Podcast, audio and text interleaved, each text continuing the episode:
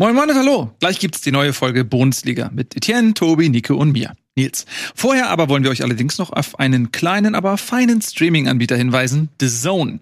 Denn wenn ihr wissen wollt, über was wir hier bei Bundesliga eigentlich so die ganze Zeit sprechen, dann lohnt es sich für euch einmal bei The Zone vorbeizuschauen. Da werden nämlich die Bundesliga-Partien am Freitag und alle Sonntagsspiele live übertragen. Und da gibt's noch viel, viel, viel mehr. Im Endeffekt könnt ihr da sieben Tage die Woche Live-Sporte gucken. Am Montag gibt's zum Beispiel Frauenbundesliga oder wahlweise die NFL. Also wer mal in Football reinschauen will, der kommt da natürlich ganz auf seine Kosten. Dann Dienstag, Mittwoch ist natürlich Champions League, sogar in der Konferenz möglich. Aber es geht noch weiter. Donnerstag Frauen Champions League oder Darts und dann ist auch schon wieder Wochenende und es geht wieder weiter in die Bundesliga. Dazwischen gibt es jede Menge US-Sport wie MLB, also Baseball, Basketball aus der NBA und wie schon angesprochen auch die NFL. Aber auch Golf, Sport, UFC und, und, und.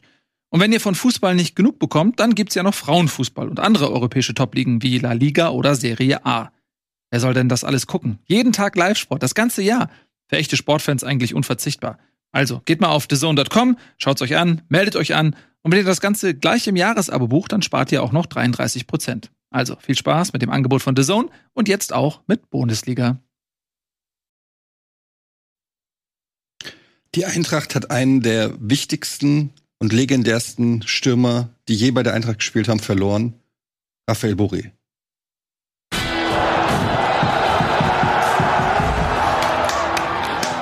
Sehr schön. Und damit hallo und herzlich willkommen zur Bundesliga. Wow. Weil äh, da mussten die Emotionen einfach mal raus. Wir haben gesagt, ähm, da hat sich so viel angestaut, das wabert und vibriert richtig da so bei dir da im Zentrum.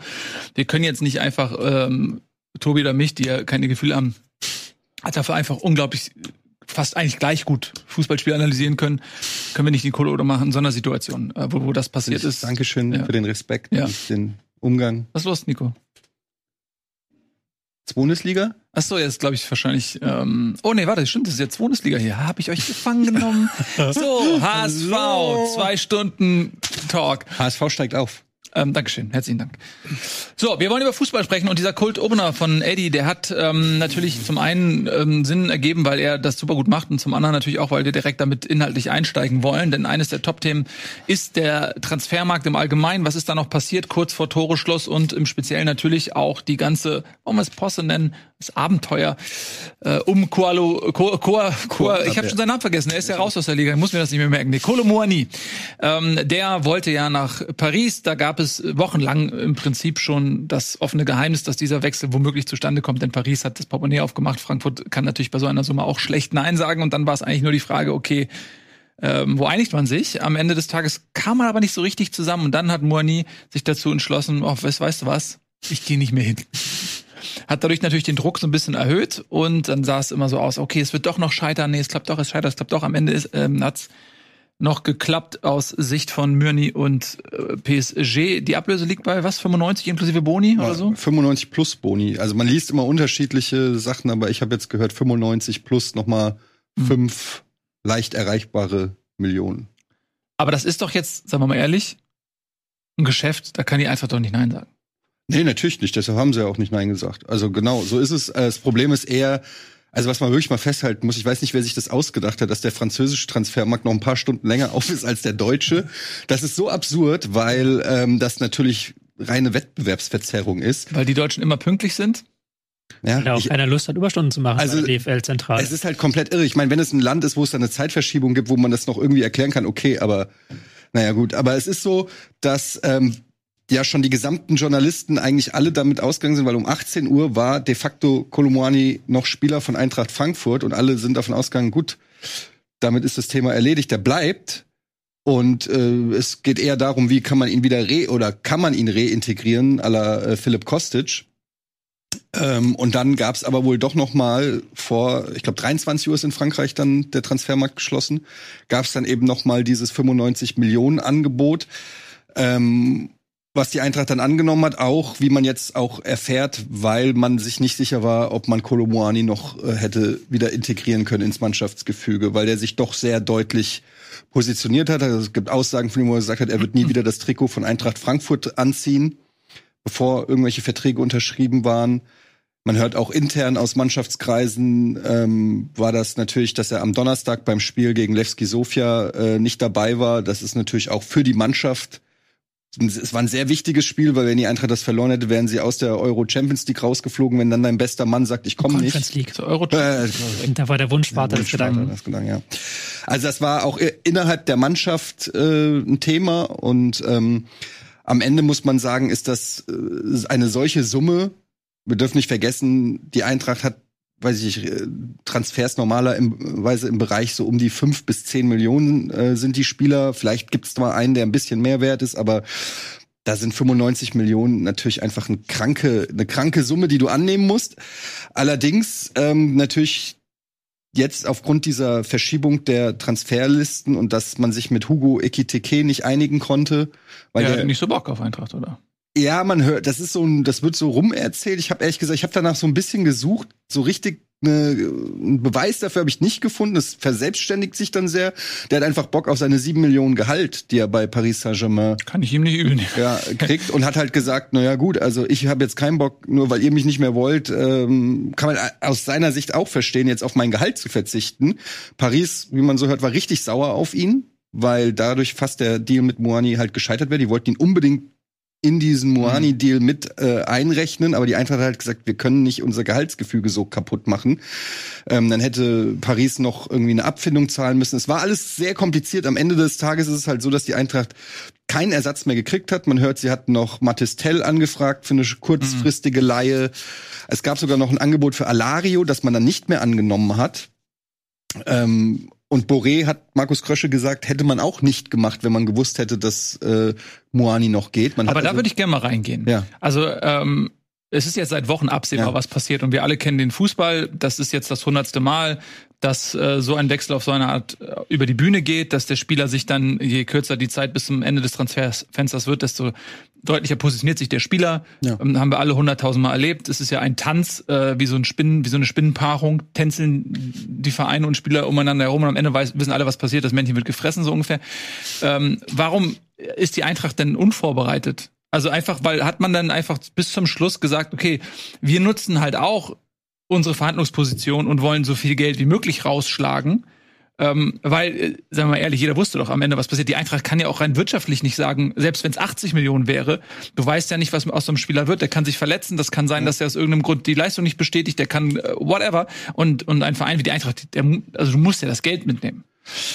Jein, also ich glaube schon, dass man überzeugt davon ist, dass Moani 100 Millionen wert ist und das auch in Zukunft sein wird. Man hat sich vielleicht auch ein bisschen durchaus auch verpokert, weil man gedacht hat, okay, es ist EM, er will EM spielen, ähm, er kann sich nicht hängen lassen. Also hat man vielleicht wirklich auch ein, ein Stück weit gehofft und gedacht, naja, dann kommt er halt zurück. Es hat ja bei Philipp Kostic auch super geklappt. Ähm, ich glaube, man hat so ein bisschen unterschätzt, wie krass Kolomoani drauf ist äh, oder wie, wie er, sag ich mal, wie ihm der Kopf verdreht wurde, weil er was man so hört, war er wirklich in den Jahr, in dem Jahr, wo er da war, so ein komplett bodenständiger, klarer Typ, hat ja dann auch noch in den letzten Spielen ges gespielt und Tore geschossen und ich glaube, man war so ein bisschen über die Radikalität von Kolomoani und seinem äh, Berater dann doch vielleicht ein bisschen überrascht. Kann man natürlich sagen, ist naiv, aber ich glaube, man hat wirklich damit gerechnet, er bleibt.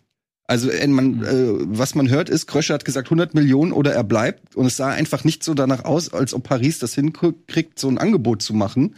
Und dann hat man wahrscheinlich gedacht, naja gut, dann haben wir eigentlich auch eine ganz geile. Du warst auch nicht mehr nur, du hast Lindström verkauft, du hast Boré verliehen, du hast äh, wen noch? Noch irgendjemanden? Was habe ich? ich hab, Lindström, Boré, ähm, Lindström, Boré und kann man noch kurz gucken. egal. Auf Magst jeden Fall. jetzt wohl doch nicht so gerne. Auf jeden Fall hattest du jetzt finanziell, du konntest äh, deine Spieler, die du holen wolltest, Chaibi und Nkunku, konntest du auch ohne Moani-Transfer holen. Und dann haben die sich wahrscheinlich auch gedacht, naja, also das ist schon eine ganz geile Elf, die wir dann da haben, wenn Moani bleibt. So. So, So haben wir verkauft. Ja, also auf jeden Fall. Lenz auch noch zuletzt. Der Trainer von Köln hat ja auch gesagt, naja, also die Eintracht hat in einer Woche 130 Millionen eingenommen. Äh, die Probleme hätten wir gerne. ähm, ist ja auch richtig. Aber ja, unterm Strich muss man sagen, die Eintracht hat sich nicht getraut, einem Transfer vorwegzugreifen. El Yewahi war mal ein Gespräch, Boniface war mal ein Gespräch. Das waren alles Leute, die man hätte wahrscheinlich holen können, wenn man sich sicher gewesen wäre, dass man die Kohle reinholt. Aber Markus Gröscher hat gesagt, das wäre zu großes Risiko gewesen, weil du halt einfach nicht weißt, was passiert. Und dann kannst du nicht einen Transfer, du kannst nicht 30, 40 Millionen in Vorleistung gehen und nicht wissen, ähm, was passiert. Das haben sie sich halt einfach nicht getraut und hatten scheinbar Ich, meine Vermutung, ganz ehrlich, ganz kurz, meine Vermutung ist, sie waren sich sicher, dass das irgendwie mit Ekitike klappt. Anders kann ich es mir nicht erklären, weil sonst hätte man vielleicht bei Füllkrug mehr Gas geben, bei Gyrassi, bei Berisha. Es gab ein paar Stürmer auf dem Markt, die man wahrscheinlich dann hätte holen können. Ähm, aber das hat man alles nicht gemacht. Deshalb gehe ich davon aus, dass man wirklich fest davon ausging, dass irgendwie ein Angebot kommt, was äh, eine hohe Gehaltssumme plus Ekitike plus Gehaltsübernahme und das kam aber nicht. Hm. Oder man war halt so weit weg noch vor ein paar Tagen, dass man nicht gedacht hat, dass Moani Oder so. weggeht. Ja. Äh, Ich finde das ein bisschen schade, dass wir die Folge nicht am Freitag aufnehmen, weil ich habe das Gefühl, dass diese 100 Millionen dich auch so ein bisschen, die haben den Schmerz über das Verhalten von Moani doch ein bisschen bei dir gelindert. Ich hatte das Gefühl, du warst am Freitag durchaus noch etwas saurer, als du jetzt mit 100 Millionen im Rücken bist. Am Freitag? Du hast mich doch gar nicht gesehen am Freitag. Aber ich habe ja dich mitbekommen in den sozialen Medien, in so, unserer Chatgruppe habe ich die ja. auch mitbekommen. mitbekommen. Naja, also Donnerstag und Als Freitag. ich- Ich glaube, Donnerstag ist er dann nicht mehr, oder Mittwoch schon, ist er irgendwann nicht mehr zum Training gekommen. ich habe auch bis zum Schluss gedacht, dass wir, äh, also bei mir war es halt so, dass ich gedacht habe, okay, 80 Millionen plus äh, Ekitike, damit könnte ich leben. Und als er dann nicht kam, war ich schon enttäuscht. Also das, da mache ich mir schon Sorgen jetzt ohne einen, einen richtigen Stürmer da vorne. Äh, wie, also ich meine, Moani ist halt auch einfach äh, Sonderklasse. Das finde ich schon nicht so geil. Aber dann kamen halt noch zwei neue Transfers, über die ich mich gefreut habe, die Kohle. Und ich denke mir halt jetzt, okay, jetzt muss man halt 14 Spieltage mit Ngangkam, Marmouche und vielleicht Alario nach der Länderspielpause ist jetzt auch nicht der, also der ist ja eigentlich ein klassischer Neuner, also besser geht's ja eigentlich gar nicht. Also da denke ich mir, gut, 14 Spieltage musst du halt jetzt mit denen irgendwie hinkriegen. Und dann kannst du im Winter aber äh, und die nächsten Sommer äh, oder die nächsten Transferperioden kannst du die den Verein eventuell auf ein neues Level hieven und das ist dann einfach das, woran ich mich so ein bisschen klammer. Absolut, sehe ich auch so. Also äh, das, was äh, die Eintracht an Geld eingenommen hat und wenn man dann die Jahre zurückblickt und auch nochmal guckt, was man da mit Rebic und äh, Jovic da an, an Einnahmen, die hinterher ja auch die sportliche Klasse gar nicht gehalten haben. Also das war ja wirklich Jackpot, äh, was die Eintracht in den letzten Jahren eingenommen hat, allein mit diesen drei, vier Spielern. Äh, wenn man Lindström vielleicht noch dazu nimmt, der dann, ja, weil er auch so jung ist, dann vielleicht auch das auch wert ist, ne? Ähm, aber wenn man dieses Geld jetzt sinnvoll einsetzt, dann kann die Eintracht sich natürlich in eine fantastische Position bringen. Das Problem dabei ist natürlich so ein bisschen, dass sie jetzt mit Doppelbelastung eben keinen richtigen internationalen Sturm haben, sage ich mal vom Niveau her, und dass natürlich jeder weiß, dass sie jetzt auf diesem Geld sitzen und dort Bedarf haben. Das heißt, wenn sie im Winter, wo Transfers traditionell eh teurer sind als im Sommer, dann äh, auf Stürmerjagd gehen oder auf Spielersuche gehen, dann weiß natürlich der abgebende Verein auch, okay, ja, nee, pass auf. Das haben wir auch immer wieder erlebt, zuletzt jetzt auch bei Leipzig, die dann mit den ganzen Transfereinnahmen auch ähm, Openda gekauft haben und wo der abgebende Verein auch gesagt hat, ja, okay, das, was ihr eingenommen habt, da könnt ihr nochmal einen Teil draufsetzen und uns das davon abgeben. Also wird sich, glaube ich, erstmal zeigen müssen, wie die Eintracht mit diesem ganzen Geld dann auch einkaufen gehen kann und dann, äh, wenn es im Winter nicht klappt, dann müssen sie bis zum Sommer warten und dann hast du eventuell die Situation, dass die Eintracht ähm, nicht international spielt, weil sie eben das Niveau nicht mehr so hat im Kader. Und dann hast du wiederum das Problem, okay, du hast, sitzt auf einer Menge Geld, aber du spielst nicht international ähm, und da ist es auch nicht mehr so leicht, dann vielleicht schon mal zu bringen. Also was ich meine ist, ist ein Glücksfall für die Eintracht. Der kam vor einem Jahr ablösefrei, brauchen wir nicht drüber reden. Ist ein Glücksfall, absolut. Auch für diese Summe. Gratulation. Ähm, aber jetzt muss man, glaube ich, echt auch ein bisschen Fortune und, und, und Cleverness auf dem Transfermarkt äh, unter Beweis stellen. Gut, äh, es ist aber nicht der einzige Transfer gewesen, Kolo Myani, sondern auf dem Transfermarkt ist ja ein bisschen was passiert, beziehungsweise auch nicht passiert. Ein anderes Drama, ähm, das waren die Bayern. Die wollten unbedingt noch eine Holding 6. Da hat äh, Thomas Tuchel in den letzten Wochen sehr viel Werbung gemacht, weil er gerne Goretzka, aber vor allem Kimmich dann jemand äh, zur Seite stellen wollte, der deren Offensivdrang ein bisschen absichert. Und da hatte man auch jemanden an der Angel, Tobi, was ist dann passiert? Nichts. Vielen Dank. Stark. Dann gehen wir rüber zu Dortmund. Habt ihr, habt ihr bei den Kollegen von Sky den Deadline Day eigentlich live geguckt? Ne, Ich habe den Redline Nee. Day geguckt. Grüße was ist der Redline Day? von Basti Red. Du machst immer den Redline Day. Mhm, verstehe. Ja, Tobi, aber mal ein Ernstes, willst du da ein bisschen was zu sagen oder willst du diese Einladung zu der Party, zu der ich dich gerade. Nee, aber es ist ja, den Gag konnte man nicht liegen lassen, wie du ihn mir ja, ja, aber wie dann, du mir ihn normalerweise macht man dann zehn Sekunden später irgendwie Ja. weiter, aber das. Ja, nee, nee, nee, das war schon okay, den auch ein bisschen laufen an. zu lassen. Den Gag an. Ähm, Das war einer, der ja, ein also bisschen die, Applaus aber man kann ja auch gar nicht so viel mehr sagen. Die Bayern haben sich ähm, total verkalkuliert, noch viel stärker als Eintracht Frankfurt das sie tun hätte können oder auch je getan hat mit ihrer Stürmerplanung. Haben halt gedacht, das mit Paulinia wird schon, wir werfen da ein bisschen Geld hin und irgendwann äh, muss dann muss dann an, angebissen werden, aber es wurde halt nicht angebissen, sondern da wurde gesagt, nein, wir finden keinen Ersatz, der bleibt jetzt und der geht nicht mit. Und dann ist er abgereist aus München, wo er ja schon war für den Medizincheck und alles und die Videos für Social Media waren schon gedreht und sowas. Und dann musste er mit ähm, eingeklemmtem Schwanz wieder nach Hause marschieren. Das ist ja so eine ähnliche Situation.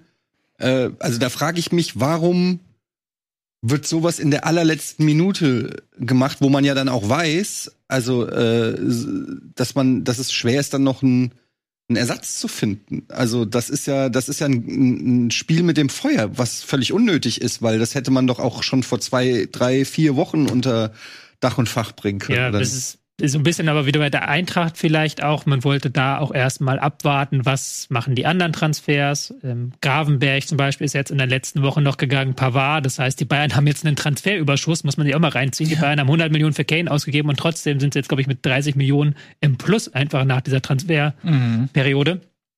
Und ja, ich weiß nicht, ob man das dann unterschätzt hat, einfach diese Not auf dieser Position, ob man ähm, jetzt so überrascht wurde von Pavard, der seit Monaten erzählt eigentlich, dass er wechseln will, aber trotzdem schien es so, als ob die beiden jetzt überrascht gewesen wären, dass er dann noch geht, dass Gravenberg auch noch geht, obwohl der das auch seit Monaten hat man gesagt nicht zum Beispiel hat. auch Stanisic Mhm. Verliehen. Hat man verliehen, nachdem Pavard weg war, oder? Nee, davor, davor, Davor? Das war noch ein paar Tage davor. Sicher? Pavard ist letzte Woche, also auch irgendwie zwei oder drei Tage vorm Deadline Day und äh, Stanisic schon ein paar Tage dav- davor.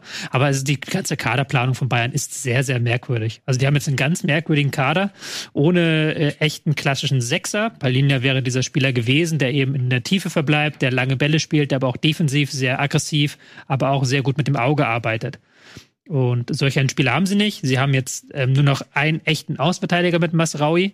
Am Wochenende musste auch Leimer auf Rechtsverteidiger eingewechselt werden, nachdem Masraui nicht gut performt hat. Beziehungsweise er auch gelb-rot gefährdet, Ja, gefährdet war. eben gelb-rot gefährdet, hat nicht gut performt und dann musste Leimer auf Rechtsverteidiger kommen, wenn man da keinen mehr hat. Die haben nur noch Saar, oder? Buna Saar? Da hat selbst irgendwie Dresen irgendwie den Gag gemacht, dass er gesagt hat, ja, wir haben nur Masraui und da wurde drauf angesprochen, Bunazar, meint er, ja, Bunazar ist auch noch da. Okay. Also der spielt ja gar keine Rolle. Mhm. Und dann, wenn du Leimer natürlich einwechselst für Rechtsverteidiger, dann kannst du niemand mehr einwechseln fürs Zentrum. Also dann hast du da Kimmich und Goretzka stehen und wenn einer von den beiden was passiert, hm. Also ist schon sehr mutig, wie die Bayern in diese Saison gehen. Ja, ist es mutig oder fahrlässig? Weil Mut, äh, finde ich, ähm, unterstellt ja auch ein bewusstes Handeln, wohingegen äh, mir das eher so scheint, dass das nicht so gelaufen ist, wie sie wollten. Denn äh, die Verantwortlichen geben unumwunden zu, dass der Transfer von Stanisic ein Fehler war, dass sie nicht damit gerechnet haben. Und dann fragt man sich natürlich schön, okay, wie kann das sein? Du sagst zu Recht, ne? Pavard war schon auf der ähm, auf, auf der Gangway irgendwie unterwegs, ähm, wo auch immerhin. Es ist dann Mailand geworden, aber dass er weg wollte, war ja kein Geheimnis. Dann weißt du das und zwar schon lange und dann gibst du den Stanisic ab ohne Not zu einem direkten Konkurrenten, by zum the way Konkurrenten. ähm, während du selbst noch nichts eingetütet hast. Ähm, dass es am Ende mit äh, Palinja nichts geworden ist, ist auch ein bisschen Pech, weil es war zwischen den Vereinen und dem Spieler alles klar. Es ging nur noch darum, findet Fulham einen geeigneten Ersatz. Und das war, glaube ich, dann auch klar, dass dieser Transfer dann nur durchgeht. Der ist jetzt nicht gescheitert in letzter Minute an irgendwelchen Zahlungen oder so, sondern nur, weil Fulham es nicht geschafft hat, einen Ersatz zu finden. Ähm, kann vielleicht mal passieren, ne? Aber der Rest wirkt sehr unglücklich, oder? Ja, ich finde aber auch genau das ist doch nicht Bayern München like. Und da wäre mal die Frage, wer, wer ist denn jetzt gerade verantwortlich dafür, bei Bayern München am Ende unter Unterschriften unter Transfers zu setzen? Also jetzt ist es Christoph Freund. Ja, und also seit, seit dem 1. September. Ja, genau. Seit der Deadline Day vorbei ist. Aber Und davor davor war es ja dieses, dieses Transferkomitee da mit Dresen und Rummenigge und Tuchel und Hoeneß. Und- wir müssen auch aufpassen ein bisschen. Wisst ihr nicht? Hoeneß hat gesagt, es ist unter Strafe verboten, das Wort Transfers bei Bayern jetzt bis zum 1. Dezember in den Mund zu nehmen. Also Ah, es kann jederzeit sein, dass er hier reinkommt und uns die Gefängnis, Prügelstrafe. Ich glaube, Prügelstrafe bei ihm. klingelt's rote Telefon. Ich finde halt aber genau das, was du gesagt hast, die Situation, also das ist jetzt nur eine kleine, kleine Randnotiz im Zweifel, aber dass Bayern München davon, davon abhängig ist, dass Fulham einen Ersatz kriegt, das klingt nicht wie Transfers, die Bayern München tätigt, sondern, also, und das dadurch, dass irgendjemand bei Fulham der Meinung ist, nee, wir kriegen keinen vernünftigen Ersatz, dafür sorgt, dass die Bayern Kaderplanung für Thomas Tuchel so wie ein Desaster aussieht, finde ich schon erschreckend. Aber dass sie keine strategischen Transfers mehr machen, das ist ja eigentlich schon seit Jahren so. Das gab es zuletzt mit Reschke damals. Was meinst du mit Ja, strategisch? dass man halt so im Vorhinein so denkt, dass man halt Gelegenheiten ergreift, dass man nicht immer nur quasi reagiert auf den Transfermarkt, sondern dass man auch agiert. Zum Beispiel einen User Kimmich holt, bevor der halt wirklich Ja. teuer wird, dass man einen Coman holt Ja. für wenig Geld, wo man merkt, da ist eine Tell das Gelegenheit. nicht immer ausnehmen. Tell, aber den Tell hat man auch, wie viel hat man für Tell bezahlt? Auch, 15 oder sowas? nee, ich glaube, der, der war ein bisschen teurer schon. Noch mehr als 15. Gucken wir mal nach. Kann ich mach das, ich Aber dabei. also sie holen doch auch so mit Gravenberg zum Beispiel, haben sie auch wieder ein Talent. Aber das funktioniert ja das nicht. Also da. Nö, aber sie 20 versuchen. Tells. Sie versuchen es, aber es funktioniert nicht. Das ist das Ja. Problem so. Das ist, das ist ja die Sache so. Ähm, Aber Tell, ob okay. Gravenberg nicht funktioniert, ist auch schwer zu sagen, weil er durfte einfach nicht spielen. Ja klar, aber dann ist natürlich irgendwas ist dann schiefgelaufen. So sind wir ganz ehrlich. Und auch wenn wir Bunesa haben wir jetzt auch schon als Namen genannt, der natürlich als leuchtendes Beispiel dafür ragt, dass da einiges in den letzten Jahren nicht funktioniert hat. Und dann muss man natürlich 100 Millionen für Kane zahlen, was ein guter Transfer ist, aber ist natürlich jetzt auch kein kein wahnsinnig konstruktiver Transfer. Also kein keiner, wo du sagst, da braucht es jetzt wirklich Manpower für. Vor allen Dingen haben sie auch da, also sie sind ja nicht nur in der, auf der 6 und auf Rechtsverteidiger, auch im Sturm, wenn Kane sich verletzt. Also, der ist ja, und Was er ist ja nicht mehr der Jüngste. Ich meine, ich weiß, der ist nicht so verletzungsanfällig, aber weiß man ja nicht. Kann ja immer was passieren mit 31 oder was, wie alt er ist. Ähm, dann hast du da auch nur noch Tell und Chupomoting. Also du bist da auch nicht in der, in, in der, also in der Breite ist äh, der, äh, ist der FC Bayern so schlecht aufgestellt wie noch nie. Ja, das hat man aber auch sich selbst so ein bisschen eingebrockt. Ich glaube, ich weiß gar nicht, wann das begonnen hat, als sie den Kader so ausgedünnt haben. Ich glaube, nach Kovac oder sowas, weil man ja auch nicht zu viel Konkurrenzkampf möchte, weil man auch nicht zu viel meckernde Stars haben möchte. Es gibt da wirklich keine Position, die doppelt besetzt ist, außer die Außen, wo dann mit Komor, Gnabry und Sané sich dann drei Ja, streiten die müssen. zehn auch mit Musiala und Müller. Musiala und Müller, ja, das stimmt. Ähm, und dann halt Linksverteidiger mit Guerrero und Davis. Aber Innenverteidigung hast du drei für zwei, Rechtsverteidiger hast du eigentlich nur einen, Sturm hast du nur einen, Sechser hast du nur drei für zwei. Also das ist halt alles sehr wenig. Du hast da nicht eine doppelte Besetzung für Guerrero jede kann Position. zumindest auch acht spielen. Ne? Also Ja. da kann er dann vielleicht auch für Goretzka Aber ist auch wieder keine Holding Six. Das ist auch der Nee, kleinste, kleinste Kader in der Liga, Ja. den die Bayern haben. Die, die werden im Winter wahrscheinlich dann noch was machen, aber jetzt müssen sie erstmal damit durch, durch die Hinrunde gehen. Aber das ist natürlich dann wieder, wenn du von anderen Vereinen nachdenkst, ist das natürlich Jammern auf sehr hohem Niveau, weil dieser Kader ist immer noch sehr gut. Und Hey, du musst jetzt nur eigentlich die Hinrunde halbwegs schadlos überstehen, um dann im Frühling angreifen zu können. Und ich denke, die werden Palinja jetzt noch nicht abgehakt haben. Da ist ja aber wieder die entscheidende Frage, wofür ist der Kader zusammengestellt, ne? Und natürlich gibt es mit Leverkusen gerade jemanden, die in der Bundesliga jetzt mit viel Furore sehr viel Spaß machen und Boniface wahrscheinlich die oder Boniface die die die Jagd äh, öffnet vorne als als äh, Stürmer. Ähm, aber langfristig sieht das ja trotzdem nicht so, aus, als ob in, in der Liga vielleicht was anbrennen kann. International wird man damit aber auch nicht das Viertelfinale überleben. Nee, aber du musst ja jetzt erstmal nur diese Gruppe überleben und die Gruppe ist jetzt auch nicht so, dass du halt schlaflose Nächte bekommst mit Manchester United, Kopenhagen und Galatasaray ist, glaube ich, Ja, der dritte. genau. Also das ist jetzt auch, wenn du das nicht überstehst, dann, ich glaube, der ändert auch ein paar Linien nichts dran. Aber du musst diese dann halt erstmal im Winter auch in die Gelegenheit kommen. Wir sehen zum Beispiel auch am FC Liverpool, wie schwierig das ist, auch auf der Sechserposition qualitativ ähm, hochwertigen Ersatz zu finden. Die haben ja auch ein ähnliches Transfer-Desaster, mussten da zweimal äh, Chelsea den Vortritt lassen auf der Sechs und die haben sich dann ja bei den Bayern auch bedient mit Gr äh, Grevenbroich und dann mit, ähm, Das hast du schön ausgesprochen. vielen Dank, ähm, einen 27. Holländer vielleicht. Ja. Ähm, und Endo aus Stuttgart, ne, wo man auch sieht, okay, das sind auch Notlösungen. Ne? Also Bayern sind nicht der, ist nicht der einzige Verein der Welt, die auf der Sechserposition Schwierigkeiten haben.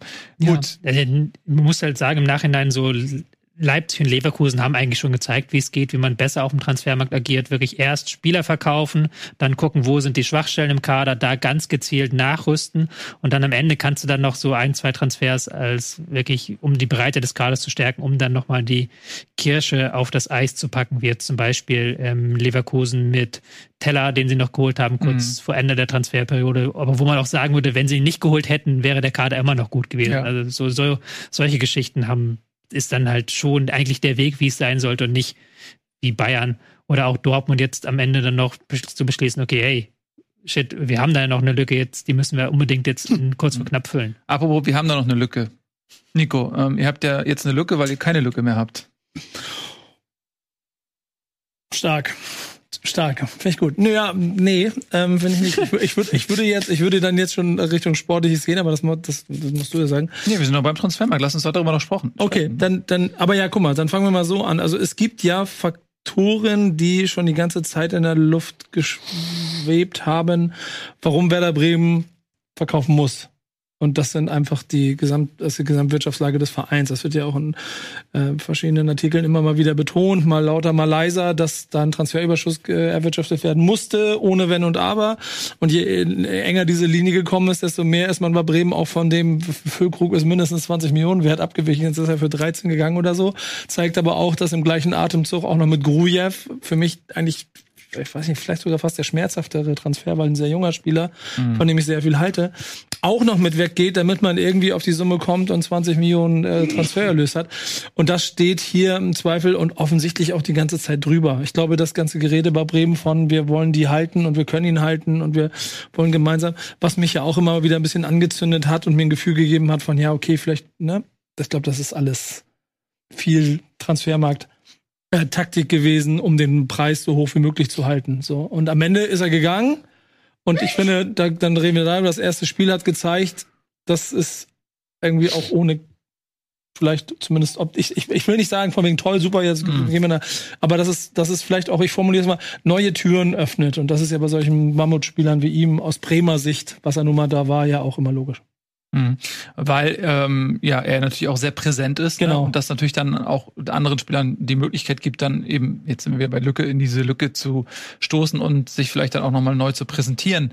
Ähm, der Unterschied zwischen Frankfurt und Bremen sind jetzt nicht nur die, was ich 82 Millionen Euro in der Ablöse, ähm, sondern auch, dass Bremen das Geld brauchte, um Lücken im Finanzetat zu schließen und für Frankfurt ist das jetzt eine Möglichkeit zu handeln.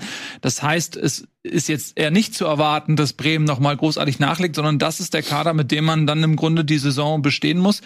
Ähm, ich finde es immer bei, bei amerikanischen Sportarten gibt's oft so so Rankings, wer hat am besten getradet, ne? so im Football oder so, wer da gibt's immer so, hey Nummer eins, beste Trade äh, Season hat Detroit, whatever.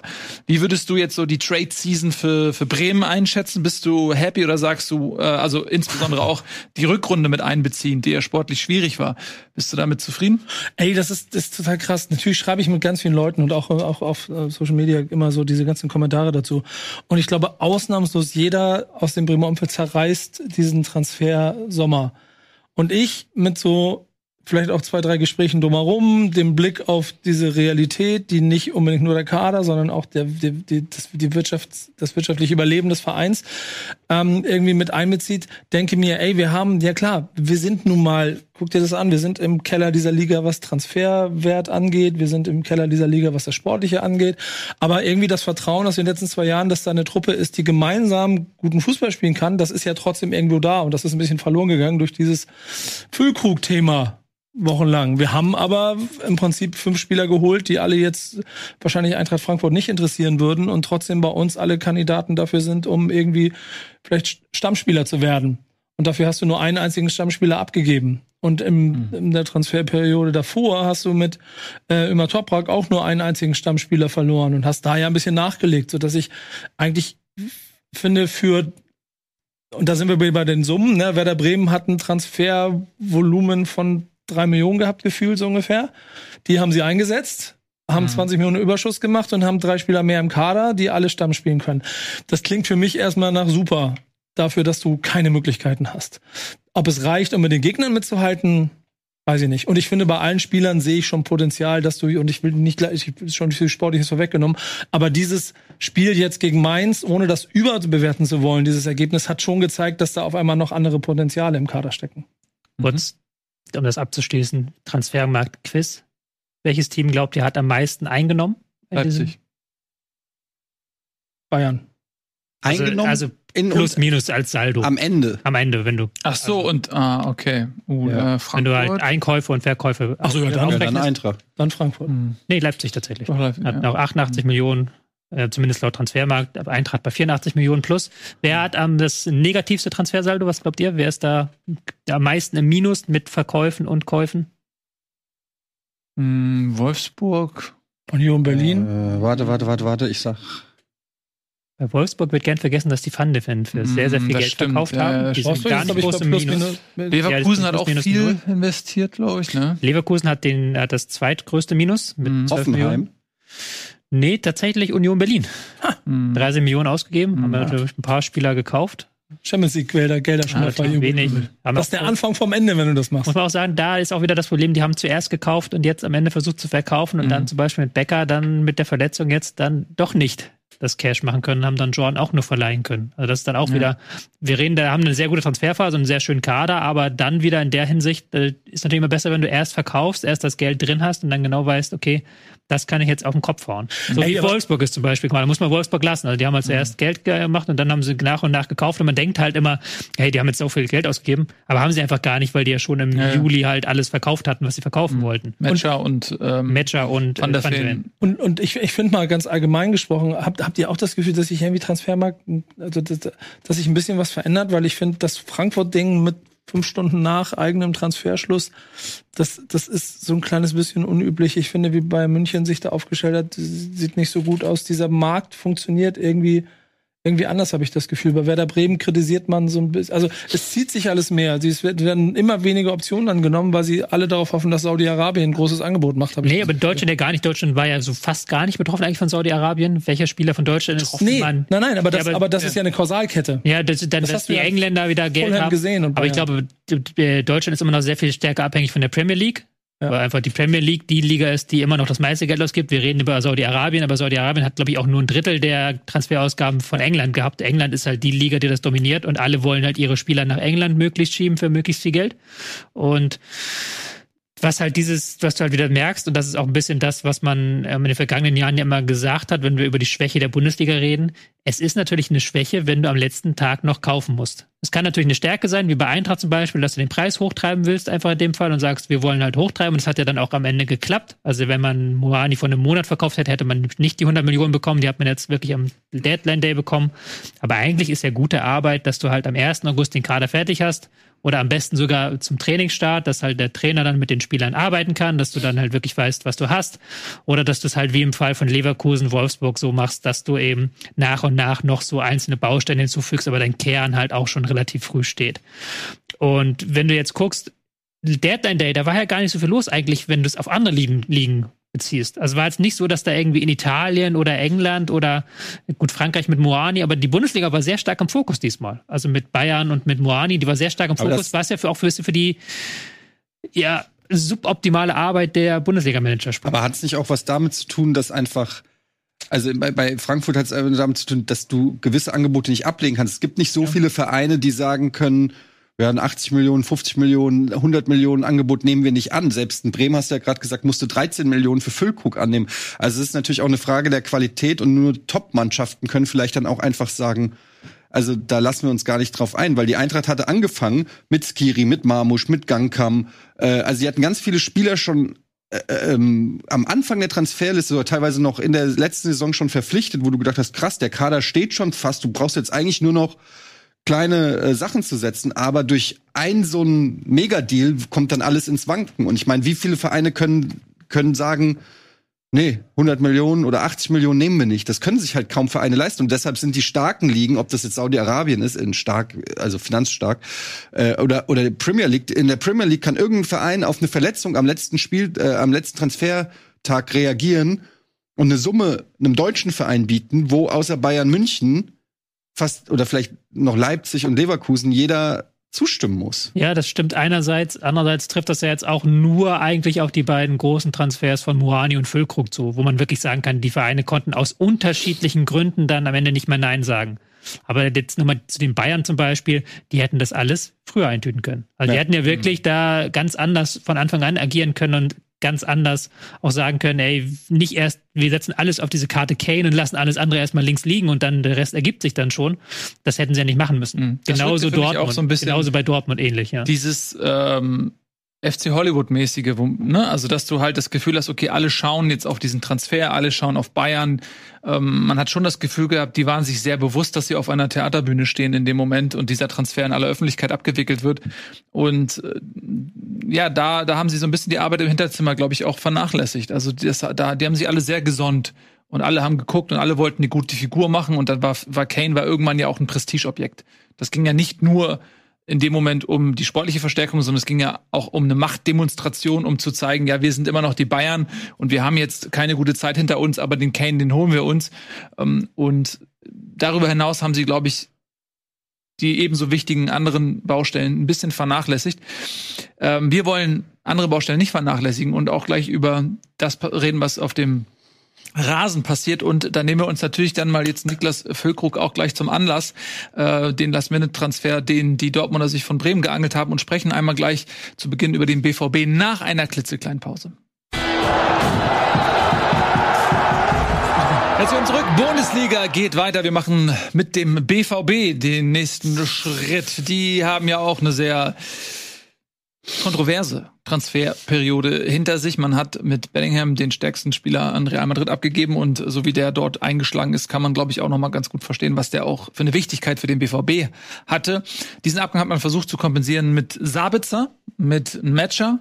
Dann hat man jetzt noch Füllkrug geholt und die Frage ist natürlich, ist da sind das Transfers, die Dortmund typisch sind, wenn man mal schaut, wie kreativ war der BVB in der Vergangenheit? Was hat man da alles für Perlen aus ähm, dem Nebel der Unkenntlichkeit gefischt und was hat man jetzt für Transfers getätigt? Da kann man schon mal denken, ist das noch der BVB? Und wenn man sich dann anguckt, was jetzt in den ersten Spieltagen und eben auch jetzt am letzten passiert ist mit dem BVB, ja, sind die in einer kleinen Krise, oder? Auf jeden Fall. Und ich will auch noch mal sagen, ich habe das, als wir hier unsere Saisonvorschau hatten, habe ich genau diese Sachen angesprochen, wurde teilweise wüst beschimpft von BVB-Fans, mhm. ähm, weil ich nicht überzeugt war, dass äh, Sabitzer und ähm, Matcher ja. adäquater Ersatz äh, sind. Ähm, und da wurde ich doch sehr hart angegangen, auch als ich den BVB auf Platz 5 getippt habe. Ähm, Soweit ist es jetzt noch nicht, das weiß man nicht, ob das äh, so kommt, aber äh, es zeigt, dass dass ich da nicht komplett falsch lag und äh, was ich so mitkriege von Fans und so, gut, da gibt's auch sehr viele, die sich momentan über Edin Terzic äh, negativ äußern, muss man ganz klar sagen. Also so was ich auf, auf Twitter so mitbekomme, ähm, ist teilweise doch ganz schön hart gegenüber äh, dem Trainer. Das wirkt dann teilweise auch so ein bisschen auf mich, als ob man vielleicht doch nicht so ganz verarbeitet hat, schon was letzte Saison passiert ist, dass man vielleicht eher so sich gesagt hat, jetzt erst recht, aber dann klappt das erst recht nicht. Und dann holt einen die Vergangenheit so ein bisschen ein. Ich muss sagen, früher stand der BVB äh, für mich wirklich für so Spieler, deren Namen ich vorher nie gehört hatte. Ob das jetzt ein Obama Young war oder äh, äh, Sancho, Sancho äh, wie hieß der? Haaland. Haaland. Also sie hatten so viele, ich meine auch diesen Mittelfeldspieler, ähm, komme nicht mehr auf den Namen, äh, der auch in die Premier League gewechselt Genoan? ist. Sancho. Nee, nee, nee, davor noch, der äh, mit Kagawa zusammengespielt hat. Mikitarian. Mikitarian. Ja. ja, solche Leute so. Also so, so, die haben Spieler rausgegraben, die alle sich super beim BVB entwickelt haben, für viel Geld den Verein verlassen haben, äh, von dem man davor irgendwie so nie so gehört hat. Und ich hatte immer das Gefühl, der BVB ist so die Number One äh, der Number One Verein für europäische Talente, die auch ganz gezielt zum BVB wechseln, um sich dort weiterzuentwickeln. Und das ist zumindest diese Saison. Felix Metscher kann man da so ein bisschen noch vielleicht mit reinnehmen, aber ich bin immer noch nicht hundertprozentig von seiner Qualität überzeugt, aber das ist was anderes.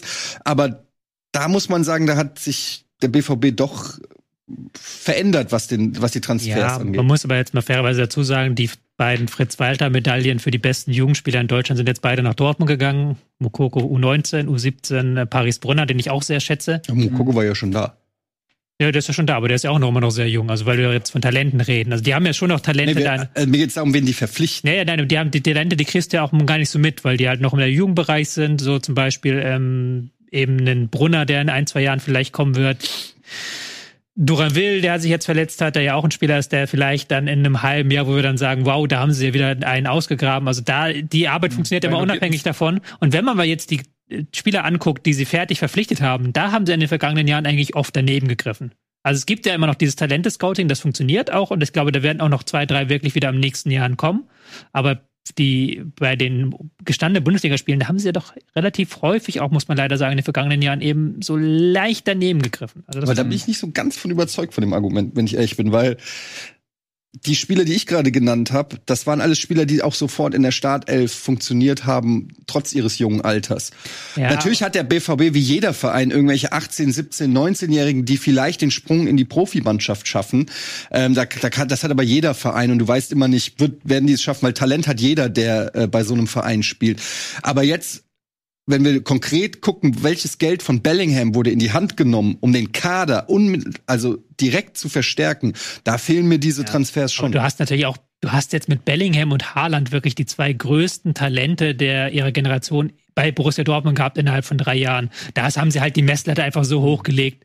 Da kann jetzt nicht jeder drüber springen. So, muss man, nee, das aber, kannst du nicht aber, aber zwischen so- Haaland und Füllkrug Ja, eben, gibt's okay, eine ja. ganze Bandbreite an Sturmtalenten, die Es man ist- vielleicht holen könnte. Es ist sehr unkreativ. Also sie haben, sind sehr gut Ja. in allem, was unter 18 ist. Sind sie richtig gut und sind sie besser als jeder andere, weil sie die halt auch überzeugt bekommen, weil die sagen, guck mal, Bellingham ist hier durchgestartet, Haaland ist hier durchgestartet, Sancho ist hier durchgestartet, du kannst das auch bei uns. Aber dann an allem über 18 sind sie nicht schlecht, also da haben sie auch mal gute dabei. Aller zum Beispiel letztes Jahr war ein sehr guter Transfer. Kann ja niemand ahnen, dass der dann Krebs bekommt. Aber das, ja, also ich will jetzt aber jetzt auch noch nicht den Stamm drüber brechen, weil ich da jetzt auch nochmal, um jetzt mal so ein bisschen uns in Richtung Spiel und vom Transfermarkt wegzuschubsen.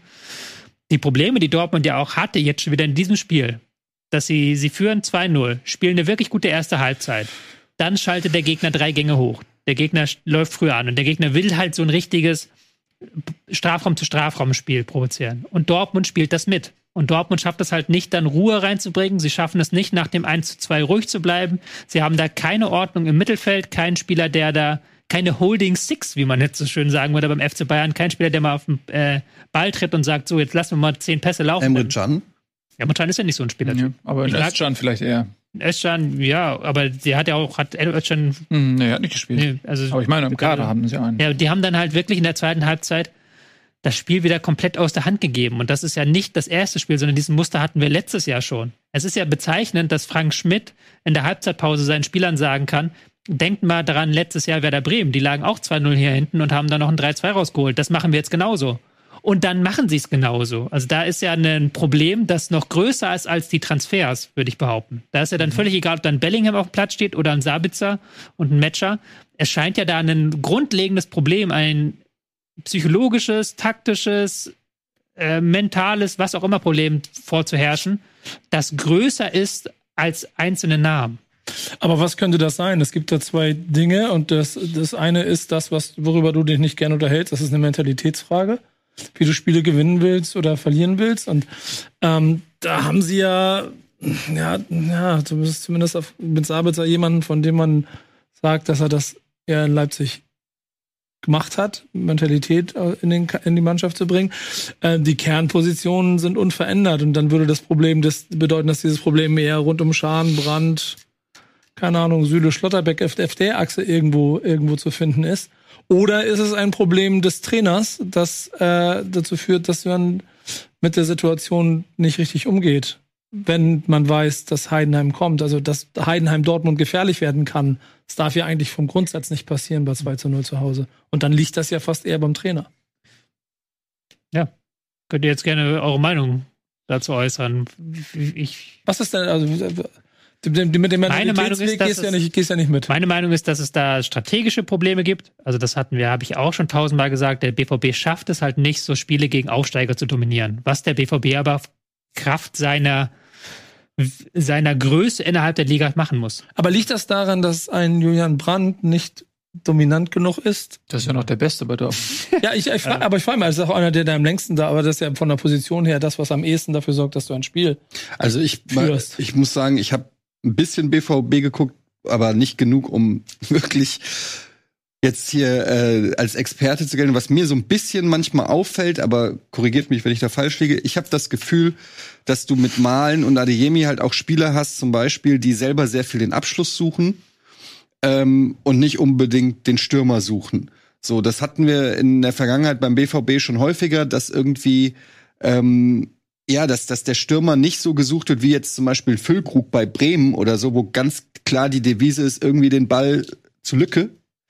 Ähm, da habe ich das Gefühl, dass oft der besser positionierte, da werden oft Chancen vergeben, weil zum Beispiel Malen allein aufs Tor äh, geht. Und da gab es auch wieder jetzt beim BVB eine Szene, wenn er rüber schie- schiebt, steht's 1-0, aber er schließt selber ab. Kann man natürlich immer sagen, okay, aus der Position kannst du als Stürmer auch abschließen.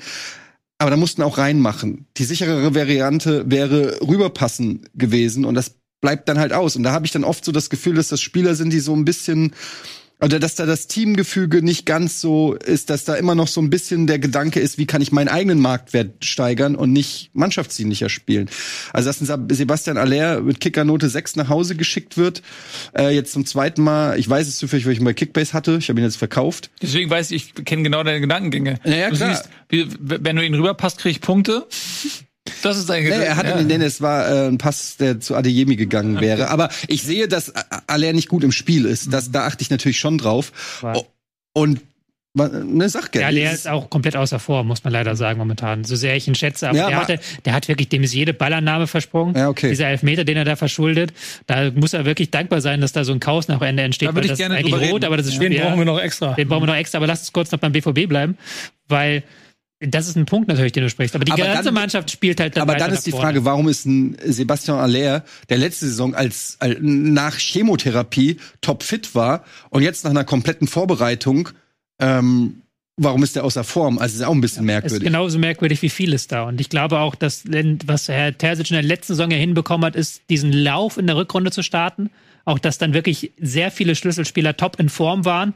Aber das kannst du natürlich nicht über 365 Tage so halten. Und momentan sind da halt eben, Brand ist gut in Form, ja. Ähm, ich finde auch hinten Schlotterbeck, Süle kannst du jetzt hier nicht den Vorwurf machen in diesem Spiel. Die haben auch ein gutes Da Spiel gab es auch Stress hinter den Kulissen, hat man gelesen. Schlotterbeck und Terzic sind aneinander geraten, weil er im letzten Spiel nicht Hm. Startelf gespielt war. Gab es wohl äh, richtig Stress zwischen Schlotterbeck und Terzic, habe ich eben gerade erst gelesen. Hat jetzt zum Beispiel sehr tolle Pässe gespielt, hat, glaube ich, beide Tore mit eingeleitet durch seine, durch seine langen Bälle. Also da.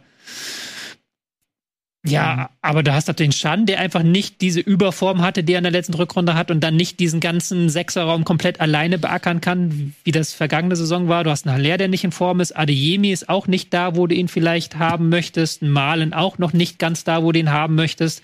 Und dann ist natürlich eine Mannschaft, die auf die Form der Spieler angewiesen ist, die ist dann nicht da, wo sie war vergangene ich, Saison. ich glaube, dass tatsächlich diese vergebene Meisterschaft noch es schwer wiegt. Und das äh, habe ich schon erwartet, als äh, quasi abgepfiffen wurde gegen Mainz. Weil äh, wenn du diese ganze Mannschaft auf so ein Ziel einschwörst und die Rückrunde war ja wirklich gut von Dortmund und sie sind immer dran geblieben und haben davon geredet, wir, diesmal schaffen wir das, auch wenn sie mal abreißen lassen mussten, ein paar Punkte haben sie trotzdem nicht gesagt, ja, wir haben keine Chance, sondern immer, ey, das, wir wollen das dieses Jahr. Und äh, sie haben sich in eine Position gebracht, dass sie alles in derselben Hand hatten. Und sie mussten, äh, in der eigenen Hand hatten. Sie mussten nur dieses Spiel gewinnen. Und schaffen es nicht. Und das, diese Enttäuschung ist so groß in Dortmund, ähm, weil die Bayern so schwach waren und die wissen selber, sie werden vermutlich nicht nochmal in eine Situation kommen, dass die Bayern so viel anbieten. Und dann zu sagen, okay, jetzt, das schütteln wir ab, motivieren uns neu, fangen bei Null an und jetzt haben wir wieder eine Chance. Ich glaube, dass es so ein bisschen auch ähm, das Fehlen eines Ziels ist, weil sie nicht wirklich dran glauben, dass sie die Bayern dieses Jahr kriegen. Und was ist das nächsthöhere Ziel? Und sich für die Champions League zu qualifizieren. Und das ist für Dortmund ja selbstverständlich. Finde ich, finde ich ganz Und- kurz dazu noch. ja. Und es ist auch noch die mehr oder weniger exakt gleiche Mannschaft. Das Genau. heißt, du hast keine neuen Spieler außer Sabitzer jetzt in der Startelf gehabt, die noch mal frischen Wind, die noch mal diesen Hunger mitbringen, die sagen, ich bin jetzt neu hier, ich will hier noch äh, was erleben, sondern du hast exakt diese gebeutelte Elf mehr oder weniger, der jetzt so ein bisschen ein konkretes Ziel fehlt. Aber das diese, diese, genau diese, richtig. Diese gleiche Elf ist aber auch die, die vorher schon immer Spiele nicht richtig, äh, diese Spiele nicht Ja, aber du hat. hast halt im letzten Jahr diese Fokussierung gehabt. Die- Du hast eine eingeschworene Mannschaft gehabt, die auf ein Ziel fokussiert war, die das alle wollten. Und jetzt hast du eine Mannschaft, die das Ziel nicht erreicht hat und die natürlich ein Stück weit davon auch gebrochen ist. Da, also das, Kannst du daraus nicht auch Hoffnung schöpfen? Also wenn du wirklich wir reden über Gefühle, was weißt du davon? Ja, deswegen frage ich euch ja, ihr müsst mir das erklären. Kann man nicht dann sagen, das ist ja auch das, was Terzic versucht hat, dass man jetzt in diesem Jahr halt diese diesen Titel dann holt, dass man diese 5% doch noch rausholt, die vergangenes Jahr gefehlt haben. Ich erinnere daran an die Bayern vor zehn Jahren, als die aus der Saison kamen, wo sie halt dreimal Zweiter geworden sind, in der Liga, im Pokal, Mhm. von Dortmund böse verprügelt und das Finale der Horm verloren gegen Chelsea im Elfmeterschießen. Und in der nächsten Saison kommen die halt wieder und holen halt das, Das ist der Triple. in Unterschied der- zwischen Bayern und Dortmund, genau. Dann holen die halt das Triple. Ja, und ich- mit noch- noch mal denselben wieder- Spielern. Und nochmal wieder zurück, diese gleichen Spiele, die, diese Kritik an der Mannschaft, die haben wir in der letzten Saison auch, als es noch nicht klar war, dass sie noch im Meisterschaftsrennen am Anfang im Drittel irgendwo auch immer wieder ähm, rausholen können. Die hast du in der Saison davor immer rausholen können. Ich höre das immer sehr oft, dass Borussia Dortmund an bestimmten Punkten nicht in der Lage ist, das Ding über die Ziellinie zu drücken. Und nicht nur die große Meisterschaft, sondern auch halt einfach Spiele wie gegen Heidenheim. Und das ist ja, also du kannst das damit argumentieren.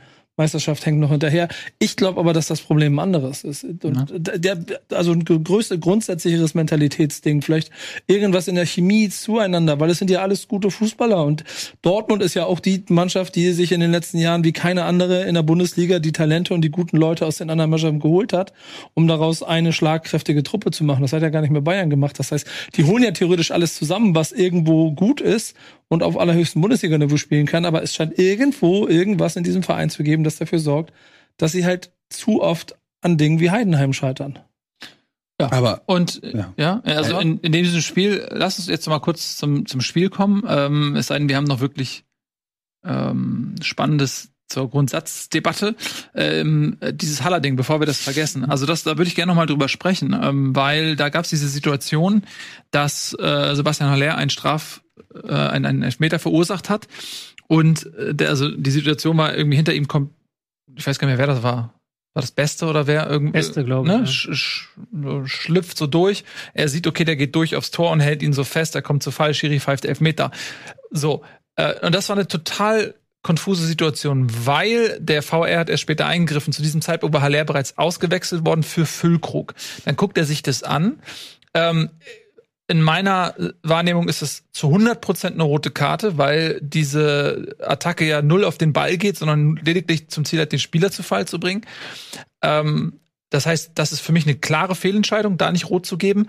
Aber wenn er selbst in der Rot bekommen hätte, und das ist das Kuriose, hätte Dortmund mit elf Mann weiterspielen dürfen, weil der Wechsel bereits vollzogen war. Füllkrug hätte auf dem Platz bleiben dürfen. Das heißt, es wäre lediglich eine persönliche Strafe gegen mhm. Haller gewesen. Ähm, Nochmal, also könnt ihr mir erklären, seht ihr das auch wie eine glasklare Fehlentscheidung? Ja, oder? Also das, man muss ja dazu nochmal sagen, den Ablauf, der Schiedsrichter hat ja auf Meter entschieden, dann ja. kam ja der VAR, hat gesagt, das war abseits. Und dann mhm. kam der Wechsel, hat der VfL gesagt, ihr guckst dir doch noch mal an, es war doch kein Abseits. Also der VAR hat's vergeigt ja. in dem Fall.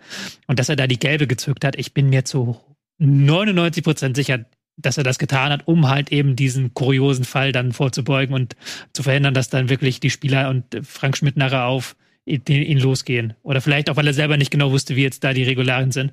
Das war eine glasklare rote Karte und er hat einfach nur gelb gezeigt, weil das Ganze so komisch war, dass er dann damit dann um diese Idee, dass Alea rot sieht, aber ein Füllkrug weiterspielen darf, um da rumzukommen, einfach um diese Geschichte. Da habe ich auch noch gelesen, dieses mit dem, wenn du es als Zweikampf werdest, gelb und als Not Notbremse rot und die irgendwie, ich glaube, es war sogar während des Spiels, dass sie dann da noch darüber diskutiert haben. Du kannst es auch als Zweikampf, diese Situation als klassischen Zweikampf werten und dann ist gelb die richtige Strafe. Das muss halt also, ja, das war schon sehr lustig, damit zuzugucken. Ist ja diese Doppelbestrafung, die du eigentlich nicht haben willst, wenn du halt um den Ball kämpfst. Das war bei Werder Bremen zum Beispiel die Szene, kommen wir auch dazu, die ja. fand ich auch sehr kurios, ja. dass sie da einen einschussbereiten Spieler faulen und es sieht nur gelb, weil es aber um den Ball ging. Ähm, das war jetzt hier aber nicht der Fall. Da ging es ja nicht um den Ball, sondern er hat ihn halt wirklich am oben gezogen und da war ja. unten nichts mit Ballbezug. Ja. Und dann ist es halt rot. Ja. Gut, also das ist wirklich nochmal ein Kuriosum am Rande, was ähm, dann eben aufgrund der vollzogenen Einwechslung nicht mehr so viel geändert hat. Aber ähm, dann lass uns noch mal ganz kurz über Füllkrug sprechen. Wie passt der sportlich rein beim BVB? Das ist jetzt schwer zu sagen. Ist das ein zweiter Modeste oder ist das eher. Ja, jetzt ist er erstmal verletzt. Jetzt fällt er erstmal aus. Ja? Also ist halt, der wurde halt sicher auch wegen den äh, in, in ja, Hinblick auf den Afrika Cup verpflichtet, wo äh, Sebastian Aller äh, spielen wird. Ist finde ich schon ähnlicher, äh, also jetzt ein ähnlicher Typ. Ich halte Sebastian Aller für den besseren äh, Strafraumstürmer, aber Füllkrug bringt da ähnliche Robustheit mit, kann auch einen Ball halten. Ähm, also da hat man, glaube ich, schon versucht, ein ähnliches Spielerprofil zu finden. Interessant wird sein, ich meine, er war Torschützenkönig letzte Saison bei Bremen. Dann denkt man immer so, das hat man ja bei Modeste auch gedacht, naja, wie geht er dann erst ab bei einem Verein, ähm, wo äh, noch mehr Offensivpower herrscht. Aber dass diese Rechnung halt auch nicht immer aufgeht, hat man ja auch dann ähm, gesehen. Ich glaube aber, dass der irgendwie vom Charakter her gut dem Team gut tut der freut, der hat sich auch, also was ich bei diesen Vorstellungsvideos und so gesehen hat, echt so richtig Bock auf den Verein, äh, auf, B, auf den BVB. Ist, glaube ich, auch beliebt bei den Fans schon irgendwie, oder? Nee? Keine also, Ahnung. ist nicht also, mein Spieler, ja, mein Verein, da kann ich nicht viel also zu sagen. Aber Dortmund hat ja ein paar Transfers getätigt, da waren die Fans nicht ganz so glücklich genau. im Sommer und dann ist man halt mit einem Füllkrug dann schon froh, dass dann einfach ein Spieler kommt, der auch wirklich Bock hat und vielleicht keine Leipzig-Vergangenheit und vielleicht keine komischen Posts. Ja, und ganz- jetzt mal ganz ehrlich, wenn du mal eins über den sagen kannst, der ist einer der maßgeblichen Ent- Entscheider dafür gewesen, dass Werder Bremen aus diesem Trümmerhaufen von aus der Abstiegssaison, wo er ja mit dazugehört hat, eine Mannschaft gemacht hat, die auf einmal die Bundesliga ein bisschen Volley genommen hat. Das ist Füllkrug 100 Prozent. Aber man kann natürlich schon auch fragen, in Anbetracht dessen, dass jetzt bald EM ist, ob das so ein schlauer Wechsel von Füllkrug war, weil, also ich weiß nicht, ob er sich als Stamm durchsetzen wird, kann jetzt natürlich davon profitieren, dass Aller nicht gut drauf ist. Ähm, aber ob der sich da als Stammspieler vorne festsetzt in der gesamten Saison, weiß ich nicht. Also ob das, ich meine, vielleicht äh, ist es ist wahrscheinlich eh alternativlos, weil Deutschland keinen anderen Stürmer hat. Vielleicht ist das so ein bisschen der Gedanke, aber kann man zumindest mal hinterfragen. Was mit Olle Behrens? Behrens. Äh, ja, gut. Der wird als ob Hansi Flick. Ja, ja, ja, war ja auch ja. schon da. Also Das es ist ist lustig, der macht 25 Hütten mit Union Berlin und spielt keine Rolle im Kaderplanung der Nationalmannschaft. Ja, noch hat er nicht 25 Ja, Minuten, ne? Also weil zwei Spiele auch jetzt nicht Ja, es- ich mach nur eine Witze. projizieren Als- die ganze Saison. als grundsätzlicher Sympathisant der deutschen Nationalmannschaft bin ich nicht ganz begeistert von dem Transfer, sage ich. Weil da natürlich immer diese Gefahr herrscht, erstens, dass Alea doch wieder in Form kommt und er hat halt gerade im Spiel gegen den Ball Füllkrug noch einiges voraus und das ist ja bei Dortmund auch nicht ganz unwichtig. Und ein Aller an Topform, da ist schon schwer für Füllkrug vorbeizukommen. Du kannst eigentlich nicht mit Füllkrug unter Aller spielen. Das macht aus Dortmunder Sicht sehr, sehr wenig Sinn. Frage dazu. Glaubst du nicht, dass diese Kader es ermöglichen könnte, diesen Switch zu machen? Nee. Also das fände ich nicht gut tatsächlich, weil du dann hast du wirklich zwei Stürmer, klar, auch die sich auch einbeziehen, aber die sich halt hauptsächlich übers Klatsch-Pass einbeziehen, also über Klat Bälle klatschen lassen, Ja. aber die sich nicht kreativ einbeziehen. Und Dortmund ist eine Mannschaft, die gerade in der Bundesliga eigentlich immer 60% Ballbesitz hat, ob sie es wollen oder nicht, weil einfach die Gegner das so spielen. Und dann verlierst du eben im Mittelfeld viel zu viel Präsenz, als dass das wirklich Sinn ergeben würde. Du kannst höchstens überlegen, ob du mal in der Champions League einen 5-3-2 spielst mit den beiden vorne drin, wenn du den passenden Gegner dazu hast. Und für eine Raute hast du eigentlich keinen richtigen Zehner, Ja, und- außer Reus. Und der Raute, da müssten sie auch beide wieder sehr weit seitlich spielen. Das ist auch nicht das, was ich unbedingt von Alea und Füllkrug möchte. Füllkrug lässt sich aber auch immer viel fallen. Äh, ja, aber es, Falsche, falsche Zehn. aber es ist auch manchmal, das ist, kommen wir bei Werder vielleicht noch zu, manchmal zu viel des Guten gewesen bei Ja. Bremen, weil er da auch natürlich diese Rolle hat und die, die anderen Spieler auch individuell überstrahlt hat und dann das auch durfte. Und dann, äh, er hatte auch da sehr viele Freiheiten, die er eigentlich bei Dortmund nicht haben dürfte, weil dafür ist er nicht gut genug, also ist nicht, nicht böse, dominant dafür- genug im Kader einfach. ja, dafür ist er nicht dominant genug im Kader. Also er kann nicht einem Julian Brandt sagen, geh mal weg, da ich will jetzt den Ball haben, weil das wäre fußballerischer Quatsch. Ja. Das kann er halt bei Bremen schon machen mit einem Duxch oder mit einem Romano Schmid, so sagen, geht mal weg, da ich, ich nehme jetzt diesen langen Ball an. So. Mhm. Ähm, deswegen kann ich mir auch ein Szenario vorstellen, wo das vielleicht klappt, wo wir jetzt vielleicht Füllkrug unterschätzen und der spielt dann wirklich. Aber es kann halt auch sein, dass das so eine Nummer wird, dass irgendwann gerade Richtung EM, wenn er leer von einem Afrika-Cup wiederkommt mit einer guten Form, dass wir dann einen Stürmer für die Nationalmannschaft haben, der auf der Bank sitzt bei seinem Verein. Und das hätte ich vor der halben EM eigentlich ungern. Mhm. Ja, wir werden sehen. Äh, Wenn er die Qualität nicht hat, dann hat er sie halt nicht. Ähm, Ja. Und in seinem Alter kann man vielleicht auch mit ein bisschen weniger Spielpraxis dann schnell zur Form finden. Gibt ja auch immer wieder Spieler, die aus einer Verletzung oder so dann noch auf den Zug aufspringen. ja, aber du musst halt schon gestehen, es ist halt aus DFB-Sicht wäre es nicht das optimale. Ja, das stimmt, da bin ich bei dir. Das wäre, aber auf der anderen Seite kann er jetzt vielleicht auch nochmal Champions League ähm, ein bisschen auf einem Niveau spielen, was er so auch noch nicht so oft kennengelernt hat. Ähm, wir werden sehen. Deutschland hat so oder so ein Sturmproblem. Lass uns noch mal ganz kurz bitte über Heidenheim sprechen. Die Neulinge in der Liga, die sind jetzt ja auch noch nicht so wirklich bekannt bei vielen. Die haben jetzt ähm, nicht ihr erstes Ausrufezeichen gesetzt. Ja, die hatten gegen Hoffenheim hatten sie Pech, haben sie 2-0 geführt, dann noch 3-2 verloren. Jetzt in Dortmund dann noch unerwartet einen Punkt geholt. Mit ein bisschen Glück, aber auch ein bisschen Pech. Hätte ja auch noch ein 3-2-Sieg werden können, hätte auch eine Niederlage werden können. Zum Beispiel durch die Chance von Lukas äh, Felix Metscher, der noch mal gegen die Latte geschossen hat. Ähm, Kleindienst hat sein erstes Tor gemacht nach einem Elfmeter. Der war ja in der zweiten Liga einer der Top-Torhüter, oder so, ich glaube so Der der Torschützenkönig. Torschützenkönig sogar. Ähm, Ding Shi hat ein Tor gemacht. Ne? Der Ex-Bremer. Glaub ich, der ist nur Laie, ne? Den, den holen wir uns wieder. Nee, der ist dann außerhalb eurer Reichweite. Ja, wir können ja wiederholen einfach. Nö, Ist ist schon- nicht leisten. Muss äh, bei überhaupt Heidenheim, die plündern Hallo? ja, Lass mir, Mann, lass mir mein Dingshi. Heidenheim plündern ja traditionell gerne in der Bremer Jugend. Aber das muss doch ein bisschen wehtun. Mit Beste, dann sieht man die Beste, die. War der nicht bei Dortmund auch Beste? Nee, bei Bremen. Nee, der war bei Bremen. Ja? Ja. Ich meine, du wechselst das mit. äh, Ja, und ja, ja, tut es, weil, weil es immer so ein kleines bisschen zeigt, dass Bremen ja schon irgendwo Talente hat, aber in der eigenen Vereinsstruktur sie es nicht schaffen. So. Mhm. Und dann, Mhm. Ähm, warum auch immer. Angst vor was? F- Fehlendes, denen kein Selbstbewusstsein geben. Und wenn du dann siehst, was aus dem Beste da wird, das ist schon da, da, Stimmt, der war bei Bremen. Ja, ja. Und dann ist er zum FC Emmen. ja. Ja Okay, das heißt, da hat er sich dann erstmal nicht durchgesetzt. Nee, genau. Ja, okay. Ja. Ja, den, der gefällt mir nämlich gut.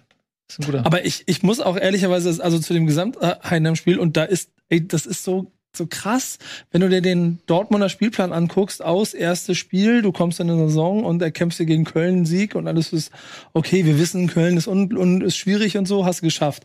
Dann kommt dieses, wo, wo, worüber, weißt du noch genau, ich habe dir das vor dem Spiel gesagt, äh, Tobi, äh, als Dortmund nach Bochum musste und Bochum beim ersten Spiel das auf den Arsch gekriegt hat, dass ich gesagt habe, dieses Spiel ist ein ja. Bochumer Spiel. So, und das war's ja auch. Und dann kommt in der, in der dritten Rolle genau das. Du, es gibt irgendwann Punkte in einer Saison, wo die Aufsteiger, wenn sie so, wenn sie wirklich so klein und kleine gallische Dörfer sind wie Darmstadt und Heim, wo, wo die anfangen mitspielen zu wollen. Und bei Heidenheim passiert es jetzt sogar einen Tick früher als gedacht, aber auch irgendwie wie auf dem Papier geskriptet, ausgerechnet in Dortmund. Weil die sind ja mit dem Spiel sind sie jetzt angekommen. Jetzt wissen sie jetzt das Selbstbewusstsein auf jeden Fall. Also der Zaubertrank ist geöffnet bei Heidenheim, glaube ich. Mhm. Du hast übrigens Mainka, glaube ich, gemeint. Ah, okay. Der war mal Ja. bei Dortmund und hat, glaube ich, auch nach dem Spiel war sehr emotional, als Ja, nimmt in meine- Westfalenstadion ja. jetzt spielen durfte. Nimmt meine emotionale Heidenheim-Lobeshymne hier einfach raus. Nee, nein. Heidenheim, Nein, ist alles gut. Heidenheim, ich hab, ja- bin ja großer Sympathisant dieser Saison. Und mir macht das auch Spaß, wenn du halt dann, die haben ja jetzt von der ersten Minute an nicht versteckt, haben aber auch so ein bisschen auf den Po bekommen in der ersten Halbzeit. Also Mhm. da war ja Dortmund sehr dominant und hätte eigentlich auch 3-4-0 führen können, wo wir wieder beim Thema Chanceverwertung Ja. sind. Hatten wir auch bei Dortmund schon oft, dass sie das Spiel nicht zumachen. Mhm. Aber dass sie dann in der zweiten Halbzeit wirklich Gib ihn machen und dann auch nach dem 2-2 weiterhin darauf Sieg spielen und dann nicht sagen, okay, wir haben 2-2, jetzt igeln wir uns hinten ein. Das ist schon beeindruckend. Und das ist halt schon auch schon eine schöne Note, die dieses, die Bundesliga bekommt. Man soll auch mal noch über andere Spiele sprechen. Mhm. Vielleicht. Nee. Ja, Wenn es unbedingt sein muss, dann. Äh, Hast du nichts Nee, zu ich Heidenheim äh, zu sagen? nee, Bo- Dortmund Heidenheim, aber ist jetzt eine halbe Stunde und also ich meine, wollt ihr wollt ihr nicht ja, gut, was dann machen wir weiter mit dem VfB Stuttgart. Was hältst du davon? Stuttgart. Leg los. Das ist doch 5-0, oder was? Haben die gespielt? Ja, 5-0 gegen Freiburg. Freiburg. Das hängt natürlich unmittelbar damit zusammen, dass ich mir just ähm, zwei Hoffenheimer Spieler nach dem ersten Spieltag verkauft habe, zwei Freiburger Spieler gekauft habe. Ähm, was ich normalerweise nicht mache. Es tut mir leid, liebe Freiburg, dass ich es gejinxt habe. Aber was ist denn da los? Ein 5-0, also 5-0, ich weiß nicht, so oft verliert Freiburg nicht 5-0 gegen eine Mannschaft aus dem Bundesliga-Mittelfeld. Äh, das kann ich mir ehrlich gesagt immer noch nicht so richtig erklären. Und Stuttgart ist auch irgendwie so, äh, da weißt du auch nicht, was du kriegst. Also ähm, erster Spieltag 5-0 gewonnen, zweiter Spieltag 5-1 verloren, dritter Spieltag 5-0 gewonnen. Erstmal ganz kurz, ähm, nehmen wir das nochmal zum Anlass, um über Nico Backspins Kickbase-Mannschaft zu sprechen. Er hat nämlich ja eigentlich ähm, äh, viel zu spät, so ähnlich wie die Bayern oder so oder wie Frankfurt. Ich habe das Transferfenster Ja, ausgereizt. Transferfenster bis zum, zum Faxgerät hat nur dann nur. Bremen-Spieler gekauft und alle Bremen-Spieler äh, äh, wieder verkauft und dann hast du eine vernünftige Mannschaft und hast unter anderem Gyrassi und hast auch ein paar Bremer und hast allein Gyrassi knapp 300 Punkte oder sowas, hast aber leider irgendwie 100.000 Euro Minus, Minus gehabt und Er darf ich mal hier liegen, dass ich um, ich kriege um Ich auch. 20.25 Uhr eine panische Nachricht. 2028. 2028 panische Nachricht, kauf mir mal bitte den Spieler ab. Ja, genau. Ich muss ins Plus Die habe ich auch gekriegt. Ja. Ich hätte es- ich Schön, hätte dass du es- nicht mal geantwortet hast. Ich war im Stream. Ich habe sie erst danach Ja, gelesen. Ich höre ich hör immer noch kein. Schön, dass du nicht Ich- geantwortet Nee, hast. und weißt du was?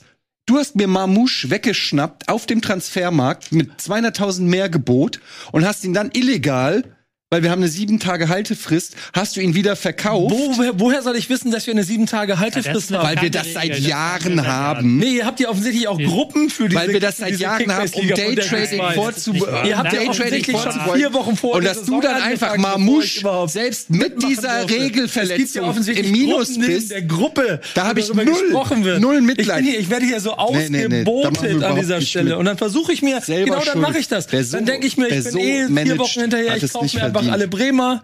Und dann denke ich mir, nee, das kann ich Nils nicht antun. Ich mache mit. Versuche mir eine Mannschaft zusammenzustellen, jetzt kann ich die wieder verkaufen. Jetzt egal. Girasü, zwei Tore, State, ein Tor, Duxch, ein Ich habe Tor. dafür gewotet, dass Ich du weiß. behältst, aber äh, das weiß, ist jetzt ein Politikum. abgelehnt. ja. Ähm, lass uns, äh, ich wollte noch mal ganz kurz, Ich verkaufe jetzt mal nebenbei alle Spieler. Weil es für Gyrassi halt einfach eine, eine schöne Randnotiz war, du mir das ja auch gerade noch mal gezeigt hattest, dass du äh, diesen Spieler gekauft hast, der dir jetzt diese Punkte gebracht hat, die du nicht ernten darfst. Ähm, Gyrassi nämlich ein super Spiel gemacht, äh, selber getroffen, aber nicht nur er, Führig auch ein fantastisches Spiel gemacht und ähm, einige andere auch. Das war ein richtiges Feuerwerk. Aber erklärt mir doch mal, wie, wie kann man wie, Ja. 5-0, 1-5, 5-0, Was ist da los? Wie, wie, wie, wie ist das zu erklären? Man muss ja aber fairerweise sagen, das 1 zu 5, das sticht da natürlich heraus gegen Leipzig, aber man hat ja auch bis zur Pause, ich glaube, sogar 1-0 geführt, Ja. ja. Also man hat jetzt von äh, sechs Halbzeiten in dieser Saison fünf wirklich ordentliche Halbzeiten gespielt aus Sicht des VfB. Und das ist ja dann schon so ein kleiner Fingerzeig, dass die vielleicht doch ganz gut in Form sind, weil die auch. Aber es ist überraschend, weil ich meine, kaum ein Verein hat so viel Aderlass gehabt, äh, was Stammkräfte angeht. Hm? Das Wort. Adalas. Ist doch schön. Ja. Ähm, danke. So viele Spieler verloren hat. Am letzten Transfertag noch Sosa. Warum, warum grinst du denn schon wieder so? ich glaube, ich habe zu viel mit Nils umgegangen. Äh, Kenn ich. wie, Nee, leider nicht. Aber wie nennt man das, wenn man Rabatt auf Werbung geben muss? Ad Alas. wie? Ed, Ed Alas. Wie nennt man das, wenn man Eddie aus der Sendung schmeißt? Ad Alas. Das raff ich nicht. Ist egal, mach weiter. Äh, Wieso denn Ed- Ederlass? Adalas. mm, mm, mm. Ad, Ad, Eddie, Aber Eddie. wieso Ederlass? Ad Alas. Ed Erlass? Ach, Erlass, okay. Tut leid, wir müssen mal wieder auf die Track. Ja, wir müssen wieder äh, beantworte, Ja, wer ich beantworte mir doch mal meine Frage. Also, Stuttgart, Ja, ja. viele wichtige Spieler vor, verloren. Mafropanos, Sosa, die anderen. Also, jetzt, jetzt versuche ich es mal jetzt Ja. tatsächlich so ein bisschen. Wieso sind die denn jetzt besser? Erster, erster Punkt, Spielplan ist ja immer so ein Faktor. Oh. Du triffst am ersten Spieltag Oh. auf unter äh, Bochum, der die komplett neben sich stehen. Du triffst auf dem äh, dritten Spieltag auf Freiburg, die wirklich bei allen Toren hanebüchende Fehler machen. Aber auf dem Papier ist Freiburg kein leichtes Los Nee, aber du hast halt wirklich Freiburg an dem Tag erwischt, wo sie halt wirklich unterirdisch waren. Also guck dir mal das 3-0 an, wie dann plötzlich auf links außen Ito völlig frei ist, weil sämtliche Freiburger auf der Seite irgendwo komplett andersrum toren. Also das siehst du wirklich nicht. Streich hat nach dem Spiel gesagt, in der Situation haben, hat Stuttgart 10 gegen 0 spielen können, weil wir einfach überhaupt nicht auf dem Platz waren. Und dann liegst du halt nach 17 Minuten 3-0 vorne und das ist dann ja schon mal die halbe Miete. Und ähm, das war jetzt auch gar nicht so, dass Stuttgart da jetzt hundertprozentig überlegen war. Freiburg hatte auch Chancen. Wenn Freiburg da am Anfang eine der ersten beiden Dinger macht, dann steht es 1 für Freiburg, bla bla blub. Aber Stuttgart ist, äh, hat Glück gehabt mit dem Spielplan und sie sind sehr spielstark. Also das hat wirklich Hoeneß in der ähm, Sommerpause hinbekommen. Kann jetzt dann, wenn man so ein bisschen abnörden will, kann man sagen, dass Hoeneß sich sehr stark an Brighton orientiert. Das ist so eine Mannschaft in England, die aktuell in sehr, sehr in Taktikerkreisen gefeiert wird, weil sie im Ballbesitz sehr viel mit Positionswechseln arbeiten, mit sehr Tim Walter. speziellen. Ja, also Tim Walter hat ja sein eigenes System. Walter Ball ist ja nochmal eine ganz wieder. eigene, eine eigene Hausnummer. Aber zum Beispiel ein Ito, der dann einrückt ins Zentrum und dann versuchen darüber immer einen Gegner rauszuziehen. Also da sind sehr viele kleine Dinge drin im Ballbesitz, die sehr, sehr gut funktionieren. Und wo sie dann, wenn ein Gegner eben nicht 100% defensiv da ist, wie das Bochum war, wie das Freiburg war, dann kann Stuttgart das kreieren. Das ist schon so ein bisschen ein Alleinstellungsmerkmal in einer Liga, wo sehr viele Teams sich halt schwer tun mit dem Ball. Hat Stuttgart jetzt ähm, an Klasse gewonnen. Auch weil sie halt mit Jong im Mittelfeld einen Spieler haben, der da viel rumwuselt, viel macht. Stiller nochmal einen ballsicheren Spieler gewonnen haben und einfach, da sind momentan sehr viele Spieler, die am, an ihrem wirklich Peak-Leistung spielen. Führig, überragend drauf. Ito, sehr, sehr stark. Ürassi, zwei Tore schon wieder. Also da hast du momentan den perfekten Sturm aus Stuttgarter Sicht. Einen Faktor würde ich noch hinzunehmen, über den wir noch gar nicht geredet haben, und zwar ist das Nübel. Mhm. Weil ähm, das war so ein bisschen eine Wundertüte. Bayern, dann, hm, dann bei Monaco, dann wurde ihm auch immer so ein bisschen nachgesagt, dass er auch immer so ein bisschen mal daneben greift oder so. Ähm, ich, klar, gegen Leipzig hatte er diese eine unglückliche Situation, wo aber auch der Pass einfach mies war auf ihn, ne, wo er dann, wo dann das Tor gefallen ist. Ähm, durch Paulsen oder wer, ich weiß gar nicht mehr, wer das war, ähm, der da den Fuß reingehalten hat. Und dann äh, kurz darauf haben wir diese eine unglückliche Aktion, wo er nach vorne prallen lässt, was aber, glaube ich, dann auch abgepfiffen wurde. Aber ansonsten hat er auch sehr starke Paraden, hat eine gute Präsenz, wie ich finde. Und Stuttgart hatte in der Vergangenheit durchaus auch ein Tor- Torwartproblem. Also die waren nicht immer so gesegnet, dass sie gesagt haben, da haben wir keine Baustelle. Und ich finde, das hat man jetzt auch gegen Freiburg auch gesehen in der Anfangsphase mit den wichtigen Paraden dass ähm, er der Mannschaft dann die Null hält und das überhaupt erst ermöglicht. Also der ist bislang ein echter Gewinn für Stuttgart, Mhm. finde ich. Ja, ich finde halt, also Nübel, das war äh, auch ein kluger Schachzug, den zu kaufen, bei Kickbase übrigens. Ähm, ich finde ähm, trotzdem, dass, dass mir nicht so ganz klar wird, wo jetzt diese neu entdeckte Stärke äh, von Stuttgart her, also du sagst Glück im Spielplan, wenn du erst mal liest, Leipzig, Freiburg, das sind quasi äh, fast zwei Champions League Vereine in den ersten drei Spieltagen. Also Freiburg letzte Saison kurz raus. Da finde ich das nicht so ganz zutreffend. Dass Freiburg jetzt so schwach war, ist ja eher das Ungewöhnliche, aber das, das äh, muss man schon sagen, das ist schon ein bisschen komisch. Die haben jetzt die beste Offensive mit Leverkusen, sind auf Platz drei, sind also perfekt in diese Saison gestartet. Und ähm, also ich finde das sehr, sehr kurios. Jetzt muss man halt mal gucken. Ähm, mit Mainz und Darmstadt kommen jetzt auf jeden Fall zwei Aufgaben, die auch durchaus machbar sind. Und äh, dann könnte hier Stuttgart alle überraschen. Und äh, das nach diesen Abgängen finde ich durchaus kurios. Also ich habe Mhm. nicht so richtig eine Erklärung. Muss Man ich muss sagen. aber auch sagen, dass Stuttgart unter Hoeneß schon in der letzten Saison gut performt hat. Ne? Und dass sie da am Ende noch Relegation spielen mussten, war natürlich jetzt für mich aus HSV-Sicht äh, Albtraum, weil ich wusste in dem Moment, als abgepfiffen wurde am 34. Spieltag in der Bundesliga, okay, das wird nichts, weil Stuttgart einfach zu gut ist, unter Hoeneß zu gut drauf ist. Und das haben sie in der Relegation ja auch unter Beweis gestellt. Da haben sie den HSV ja auch dahergespielt. So dass ich jetzt nicht so massiv überrascht bin, weil das einfach unter Hoeneß eine andere Mannschaft ist und das ist einfach die Fortsetzung der Arbeit, die sie in der Rückrunde schon begonnen hatten. Mm, Und ich finde auch, dass Mavropanos gar nicht so eine Riesenrolle gespielt hat. Ich habe ihn zum Beispiel auch in der Relegation live gesehen im Stadion und der wurde auch ausgewechselt, weil er einfach super schlecht war.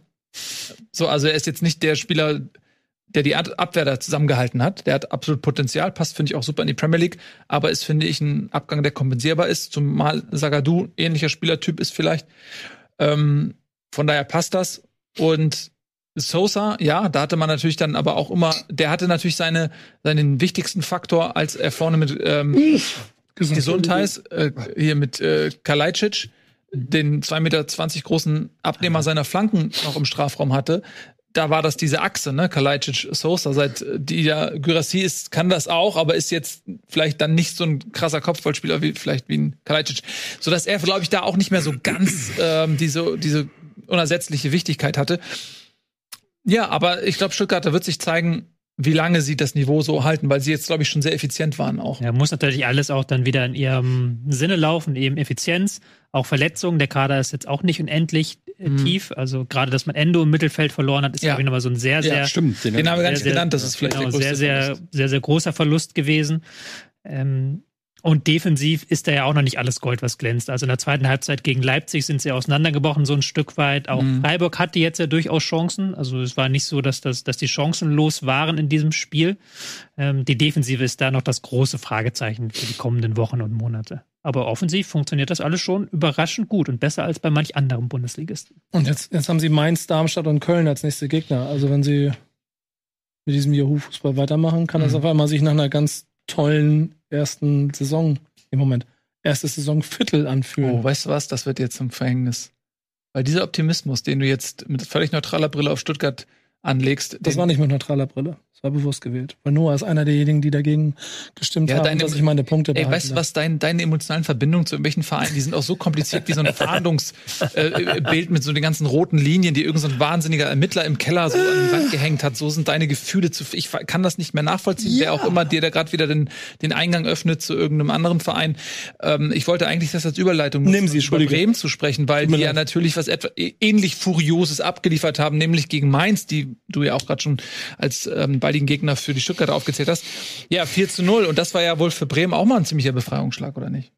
Ja, so ganz ohne Frage. Ne? Wenn du dir anguckst, wie die Saison angefangen hat und mit dem Gefühl von drei Niederlagen, null Punkte, Stürmer ist weg, Verein ist am Ende, lass mal überlegen, wann die Zweitligasaison losgeht, ähm, äh, zu äh, einem Spiel, das ich muss sagen, also das ist schon Elfer, ne, am Anfang gewesen. Ich, ich bin mir noch nicht, ich bin mir bis heute nicht ganz so sicher. Es gibt ja wohl eine Berührung, ne? Ich muss da einmal kurz einhaken, weil das ist, man muss das auch nicht ändern, aber das ist natürlich so ein richtig schönes Loophole in den Regeln, finde ich. Weil ja, ähm, das war ja eigentlich ein Tor. Also Dux muss ja den Ball nur noch ins Tor schieben, wird Ja. dann aber gehindert von Hanche Olsen. Ja. Da ist aber noch ein Ballbezug, ein ganz minimaler Ballbezug war noch dabei. Und deswegen ist es halt Elfmeter und Gelb und nicht Elfmeter und Rot. Also in der Situation, aber, Aber wir sind hat, hat Hamburger quasi dafür belohnt, dass er das Tor verhindert, indem er halt aus dem sicheren Tor nur einen Elfmeter macht und dafür nur Gelb kassiert. Das ist so ein kleiner Loophole in den Regeln, aber kann man auch nicht ist jetzt auch nicht so schlimm. Das passiert auch alle ganz selten mal. Aber es war schon sehr, sehr bitter für. Also war gut, dass Duck den Elfmeter dann reingemacht hat, sonst würde man darüber diskutieren, Mensch, dieses sichere Tor, wie kann das denn verhindert worden sein? Ja, und, äh, und aus Bremer Sicht, ey, ich weiß nicht, die letzten gefühlt auch, die, die, das läuft ja nicht gut 2023 bisher. Jedes Spiel in Rückstand, jedes Spiel hinterherrennen, jedes Spiel Probleme.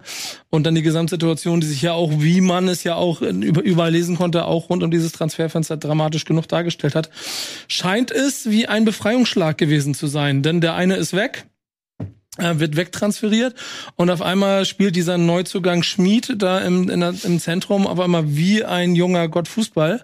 Mhm. Ich habe keine Ahnung, was der vorher drei Jahre gemacht hat, als er in diesem Kader war. Ja, genau. Ähm, boah. Und, und im Sturmbereich haben wir nach, äh, machte Durchschluss 1-0, was auf jeden Fall wie ein Befreiungsschlag wirkte. Hast du der Mannschaft angemerkt, dann war Selbstbewusstsein da. Die sind da sehr abhängig davon, ne? Von diesen emotionalen Strömungen auf so einem Platz. Das merkst du jedes Mal. Und dann drehen die anderen durch, ne? Und unser U21 Nationalspieler Nick Woltemade. Woltemade. Schöne Grüße an der Stelle nochmal hier diese Runde.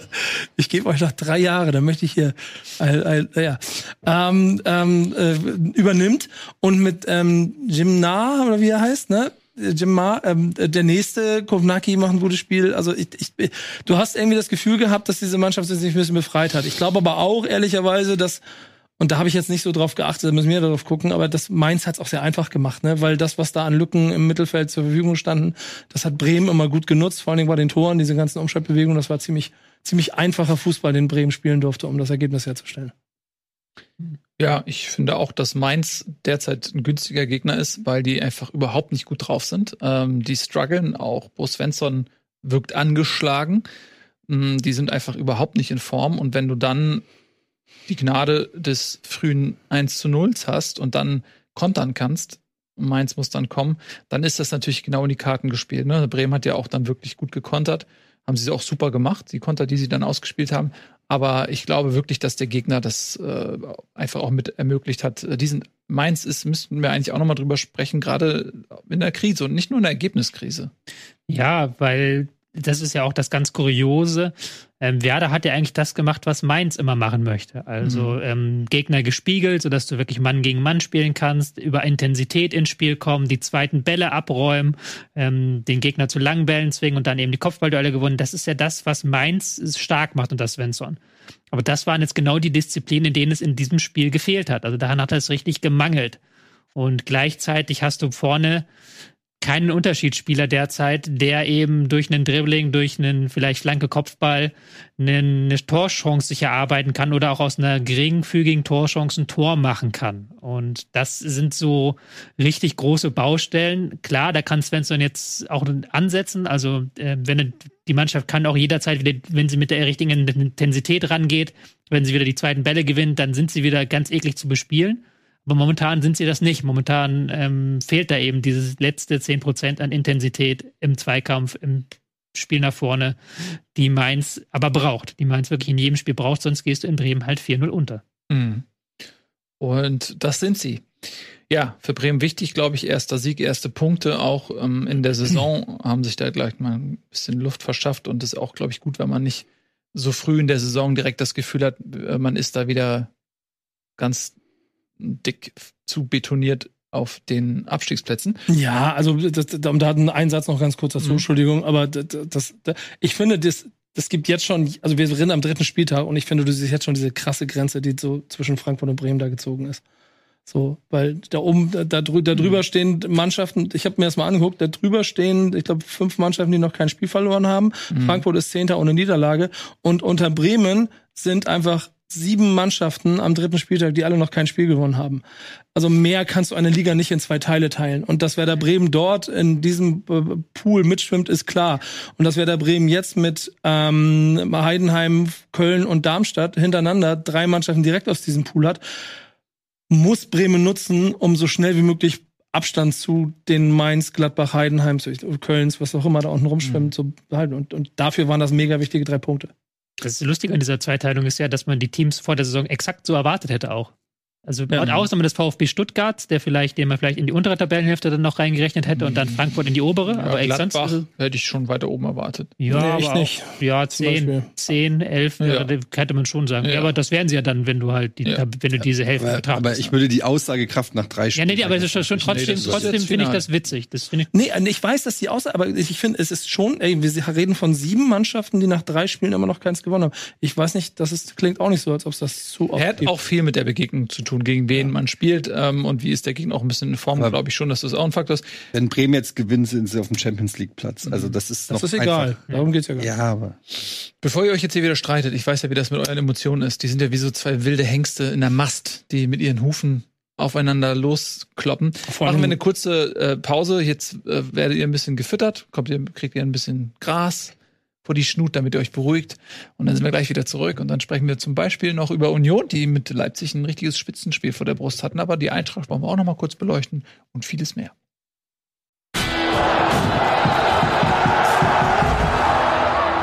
Herzlich willkommen zurück. Bundesliga geht weiter. Wir sprechen über das Spitzenspiel Union Berlin gegen Leipzig. Das war eine klare Angelegenheit. 3 zu 0. Ähm, auch ohne die rote Karte ist sie äh, verdient gewesen. Man muss aber sagen, er trifft ihm voll an dem Fuß. Ja. Muss man darüber diskutieren? Dass das rot war? Das war nur für den Gag jetzt. Achso. Äh, egal. Ach, Vollland, ach ja. Mm, ja, das habe ich auch nicht gerafft. aber ist ich bin's gewohnt, ist alles gut. Ähm, kurze roten Karte. Er hat, glaube ich, schon in der Bewegung, also es war nicht bösartig, in der Bewegung hat er schon wirklich, ah, fuck, das wollte ich so nicht. Und klar Ja. kannst du die rote Karte geben, aber das war echt auch unglücklich. Wenn man was Positives an dieser roten Karte benennen möchte, ist die Reaktion von Volland. Ja. Die war erfrischend anders, als das sonst der Fall ist. Er hat es, glaube ich, sofort akzeptiert, hat sich entschuldigt ähm, und sich wahrscheinlich selber über sich geärgert, dass es passiert ist. Also es war jetzt nicht mit der mit der Absicht, hier jemanden runterzutreten, aber natürlich so ein so ein Foul äh, auf dem Fuß, wo das Gewicht ist, äh, mit gestreckten Beinen. Da brauchen wir nicht drüber diskutieren. Und das hätte auch äh, für Simacon war es, glaube ich, äh, böse ins Auge gehen können. Also da kann man nichts machen. Es ist natürlich traurig für Volland, so einen Einstand dann äh, zu geben. Ähm, aber ja. Vor allem, ich glaube, ich weiß gar nicht, aber Volland ist, glaube ich, ein extrem fairer Spieler, so in seiner Karriere noch nicht so viele rote Karten oder gelb-rote Karten gekriegt, meiner Meinung nach. Ich habe ihn auch als äh, wirklich guten Sportsmann Ja. äh, in Erinnerung. Ja, schade, sein erster Startelf-Einsatz. Äh, übrigens auch ein bisschen überraschend vielleicht, dass man mit Behrens, Fofana und Volland ähm, angetreten ist. Volland, glaube ich, dann eher, weiß nicht, ein bisschen defensiver als ähm, Behrens Ja, und war schon Fofana. eine Systemumstellung. Ja. Normalerweise ja am 5-3-2 und jetzt Mhm. mit drei Stürmern tatsächlich in diesem Spiel Ja. gespielt. ähm, hat am Ende nicht hingehauen. Erster richtiger Rückschlag und das, man muss sagen, auch jetzt die rote Karte war ja irgendwie in der 64. Da führte Leipzig schon durch das Tor von Xavi, super schöner Schuss, äh, 1 zu 0 und da war auch schon Leipzig durchaus die bessere Mannschaft. Also es war jetzt nicht so, dass man sagt, die rote Karte hat das Spiel gedreht, oder? Ich fand, ich fand da in den, Nach in den Nachbesprechungen ganz spannend. Ich habe davon dann das, ähm, mir noch ein bisschen was angeguckt, Hm. dass Gosens und Trainer Fischer halt dann doch einen unterschiedlichen Blick aufs Spiel hatten. Und während Fischer meinte, dass er relativ viel auf Augenhöhe gesehen hat und auch noch ähm, Chancen nach der roten Karte und das Spiel so ein bisschen in der Hand zu behalten und sowas, das hat Gosens ja relativ, ja, hat, hat Gosens relativ schnell gesagt, dass das hier einfach heute nichts geworden wäre, weil die viel abgebrühter waren. Ähm, und ich glaube, das wird wahrscheinlich auch der Leipziger Weg sein, diese ganze Saison. Das, auch Stuttgart hat ja lange mitgemacht und wird dann am Ende gnadenlos auseinandergenommen. Dieses, Hm. diese, also diese Kaltschnäuzigkeit, diese Konsequenz, die finde ich ist gerade ziemlich beeindruckend bei, bei, bei Leipzig. Äh, Leipzig hat drei Schüsse zugelassen im ganzen Spiel. Also der gut, da war schon eine richtig große Chance dabei von, glaube ich, Volland war es ja, der dann frei durch war. Äh, Ich hoffe, ich erzähle jetzt keinen Quatsch. Aber die haben defensiv wieder sehr, sehr gut gestanden. War dann in der ersten Halbzeit ein bisschen ein langweiliges Spiel auch, weil Leipzig dann so ein bisschen auf Kontrolle gemacht hat. Die wollten nicht, dass Union ins Spiel findet und nicht zu dem, äh, nicht zu kontern findet. Und dann nach der Pause hat Leipzig dann diesen Gang hochgeschaltet, eben hoher Außenverteidiger Henrichs, der momentan wirklich in starker Verfassung ist. Ist der bei der Nationalmannschaft dabei? Glaube ich, glaube ich schon. Bin mir gar nicht Also sicher, er- aber der has- hätte es Ja, verdient, er finde hätte es ich. verdient, weil ja. der momentan in richtig, richtig guter Verfassung ist auf rechts. Ja, und dann kannst du wieder jetzt hier das Loblied singen auf Simmons, der dann wieder unfassbar sein ganzes Talent auf den Platz bringt. Ähm, du kannst sagen, Sesko, dass du da einfach einen Spieler reinbringst, der dann noch zwei Tore schießt von der Bank, Mhm. ist ja auch ist ja auch was wert. Und äh, lustigerweise auch Paulsen, der, wo man gedacht hat, Mhm. der hat ja gar keine Chance mehr, spielt aber jetzt aktuell Stamm und hat auch in diesem Spiel wieder eine gute Leistung gezeigt. Also, ja. Ja, der ewige Paulsen, das ist schon tatsächlich beeindruckend, ne? Das ist die eine Konstante. passt halt ganz gut, weil er halt die, so dieser fleißige Arbeiter ist, ähm, der dann den ganzen Kreativen, die da äh, vorne drinne sind irgendwie, also vor allen Dingen Olmo und Xavi. Ähm, ich weiß, Openda habe ich jetzt noch nicht so ein Auge drauf geworfen, wie der so im Anlaufverhalten ist oder so, aber Paulsen ist natürlich eine Maschine, die wahrscheinlich jeder froh ist, wenn der im Team ist, weil der einfach unfassbar viel arbeitet fürs Team ähm, und auch als Gegenspieler, glaube ich, unangenehm ist. Also hat mich aber auch überrascht, sonst hätte ich ihn ja auch gekauft. Mhm. Hab mich auch verschätzt. Ja, also da hat ähm, Leipzig dieses eine Spiel gegen Leverkusen, ne, wo es vielleicht dann auch eher die Leverkusener Formstärke ist, die dann am Ende den Unterschied gemacht hat, weil Supercup mit einbeziehend ist das bislang eine gute Saison. Äh, Leipzig hat die schwerwiegenden Abgänge gut kompensiert, scheinen sich früh gefunden zu haben als Mannschaft. Und ähm, denen ist einiges zuzutrauen, wenn sie da jetzt vielleicht auch auf einigen Schlüsselpositionen von Verletzungsfällen verschont bleiben, dann glaube ich schon, ähm, dass mit denen zu rechnen ist. Ja, eigentlich haben sie nur eine Niederlage gegen die Mannschaft der Stunde. Genau. Richtig, Leverkusen. Leverkusen. Ähm, Äh, Wolltest noch nicht wechseln zum Thema. nee, nee, nee, nee, alles gut. Du hast so, so gezögert. Ja, also, ähm, muss man einfach sagen, Leipzig war besser als Union, oder? Hat mal jemand äh, Union dann auch zurück auf den Boden der Tatsachen geholt? Das war ja auch langsam lächerlich mit dem Höhenflug. Äh, Leonardo Bonucci Ja. spielt bei Union Berlin. Was ist denn hier los eigentlich? Was ist denn eigentlich?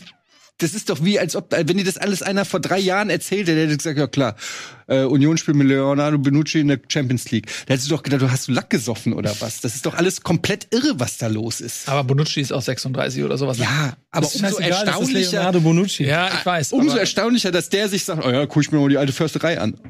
Also der hätte ja überall in Italien noch hinwechseln Das weiß können. ich in, nämlich weiß nicht. ich nicht. das Zu weiß ich irgendeinem, nicht. Hm.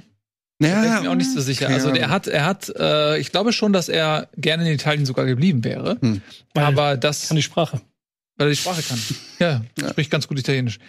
Aber ich glaube, Union am Ende das pa Gesamtpaket Champions League, vielleicht auch Gehalt, Standing und so weiter. Berlin ist jetzt ja auch keine unattraktive Stadt, ne? auch wenn es Köpenick ist oder was auch immer, aber es ist äh, Berlin. Ob er gedacht hat, er wechselt zum Big City Club. Er ist da zum Big City Club. Ja, gewechselt. genau, Ist er ja. jetzt. Aber die Häme jetzt können wir auch mal weglassen. Das ist jetzt, finde ich, die Hertha-Fans haben genug eingesteckt. So. Naja. Ähm, ja, ich kenne das als Mobbing-Opfer da, und da, da bin ich auch der Erste, der da mal dazwischen geht Hm. und sagt, stopp. Ähm, Es hört auch nie auf, ist so ein bisschen. HSV hat jetzt ein bisschen aufgehört tatsächlich, die spielen gut, aber ja, sechs- lass, die, lass die mal den Aufstieg verkacken. Meine, lass die mal eine Relegation irgendwie gegen Ich- Bochum verlieren. ich liebe so. Christian auf. Titz, ich liebe Christian Titz, ich liebe Magdeburg, aber nach viermal führen gegen Magdeburg und dann 6-4 verlieren, ich finde, heute darf man rum, rum, rumhaken. Haben sie sich selbst eingebrochen. Ja, das äh, wird auch nicht das letzte Mal sein, dass sie ein Spiel verlieren, weil die Qualität im, im Kader einfach bei Hertha gerade nicht da ist. Aber Ist halt kein HSV. zurück, Ja, wir warten noch zurück 20 zur Jahre, bis. Paul Dardai noch ein Kind kriegt. Das ist fußballreif für die nächste Verstärkung. Ja, ich meine, ist, ist, ist, warum nicht? Also, wenn die Gene da sind, ne, die dann, Gene da dann sind, muss ja. man da, das ist ja, ich will jetzt hier keine Vergleiche zu Rennpferden oder so äh, ziehen, aber wenn, wenn du weißt, da ist was, dann muss er auch dran. Ähm, gut, so, lass uns mal dabei bleiben. Wir halten fest, Leipzig war an dem Tag eine Nummer zu groß. Union hat einmal sozusagen eine kleine Standortbestimmung für den Tag zumindest mal abbekommen, ähm, weil es ist ja wirklich echt brutal schwer in der alten Försterei zu Nächsten bestehen. zwei Partien, Wolfsburg und dann Real Madrid. Ja. Normaler Alltag bei Union Berlin. Im ist die. Frage, ob sich Union auf Wolfsburg vorbereiten kann. So, das ist ähm, emotional. Wenn's, Hm. Das wird Äh, wirklich spannend. Ich muss aber wirklich sagen, ich weiß, das ganze Thema ist jetzt auch durch und so und das ergibt aus vielen Gründen Sinn, aber ich hätte natürlich so gerne Real Madrid in der alten Försterei gesehen. Ja. Also es tut mir Also schon weh, dass die im Olympiastadion spielen. Finde ich auch. Es ist natürlich aus wirtschaftlicher Sicht macht Sinn, aber das wäre schon was für die Geschichtsbücher gewesen. Ähm, Wenn dieser Bus davor fährt. Fände ich auch schon so ein bisschen schade, wenn, wenn dann irgendwie mit, per Hand die Score-Tafel da umgedreht wird oder so. Wäre schon, Ja, da haben sie, ist schon auch von der Stimmung her einfach 10.000 Mal geiler als haben sie eine Chance vertan. Mhm. Ja, Aber hätten sie natürlich sich nicht Bonucci leisten können Die werden. Geld verdienen, aber okay. Ähm, ich glaube, ja, ja, man weiß es nicht. Äh, okay, gut. Also äh, an der Stelle Spitzenspiel, denke ich, können wir mal weitermachen. Und wollen wir noch mal kurz über die Eintracht sprechen? Wir haben natürlich jetzt ähm, über Kolo Muani auch so ein bisschen die Brücke geschlagen zur Mannschaft im Allgemeinen, aber lass uns noch kurz über das Spiel äh, sprechen. Frankfurt gegen Köln 1-0 hat Köln geführt, Frankfurt kurz vor Schluss dann noch zurückgekommen, gab es noch so ein bisschen Debatte über einen nicht gegebenen Elfmeter gegen Götze. Ähm, ja, wie sehr hat man denn da jetzt die Querelen gemerkt im Spiel? Ja, also ich finde eigentlich, dass ähm, dass man so eine ganz leichte Formkurve merkt und auch ich mittlerweile mehr so ein bisschen Plan von Dino Topmöller erkenne. Ich finde, es war eigentlich eine sehr reife Spielanlage bis zum letzten Drittel. Also die Eintracht spielt halt einen ganz anderen Fußball als unter Hütter und Glasner, das muss man sagen. Ballbesitzfußball hinten raus kombinieren. Ähm, sehr viele Pässe, so wie man es die letzten Jahre eigentlich nicht gesehen. Und es klappt erstaunlich gut schon, muss ich sagen. Also da muss man auch mal den jungen Hugo Larsson äh, erwähnen, ein, den sie auch für neun Millionen geholt haben. Ein wahnsinniges Talent, äh, der schon gegen Levski Sofia äh, gezeigt hat, was er kann. Und jetzt, also äh, dem Typ sage ich eine sehr große Zukunft voraus. Ähm, muss ich wirklich sagen, war ich sehr beeindruckt, wie abgeklärt und mit Drive nach vorne der spielt und mit Selbstbewusstsein und Mut, also toll. Auch eine perfekte Ergänzung zu Skiri da. Ähm, das ist, das scheint sich gefunden zu haben. Man merkt aber, dass so, also so ging's mir. Habe ich auch viel eingesteckt. Ich habe dann auch auf Twitter irgendwie geschrieben, ähm, lange nicht mehr oder so ein Angsthasenfußball gesehen, weil was mir halt bis zur 55. Minute ungefähr so vor allen Dingen aufgestoßen ist, dass die Eintracht immer äh, nach vorne sich dribbelt und dann wird wieder so handballmäßig wieder abgeschenkt, äh, beziehungsweise abgedreht, wieder hintenrum auf die andere Seite verlagert, dann wieder auf die andere Seite verlagert, dann wieder auf die andere Seite verlagert.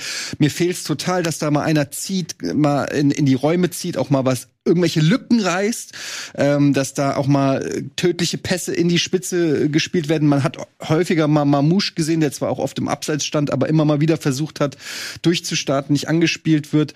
Ähm, da fehlen noch die Automatismen, ist natürlich jetzt schwer zu sagen, fehlt das, dauert das einfach, neue Mannschaft, neuer Trainer, wird das noch oder fehlt da jetzt einfach auch vorne natürlich ein, ein spielstarker äh, Stürmer? Das kann man jetzt nicht so, finde ich, hundertprozentig abschließend bewerten.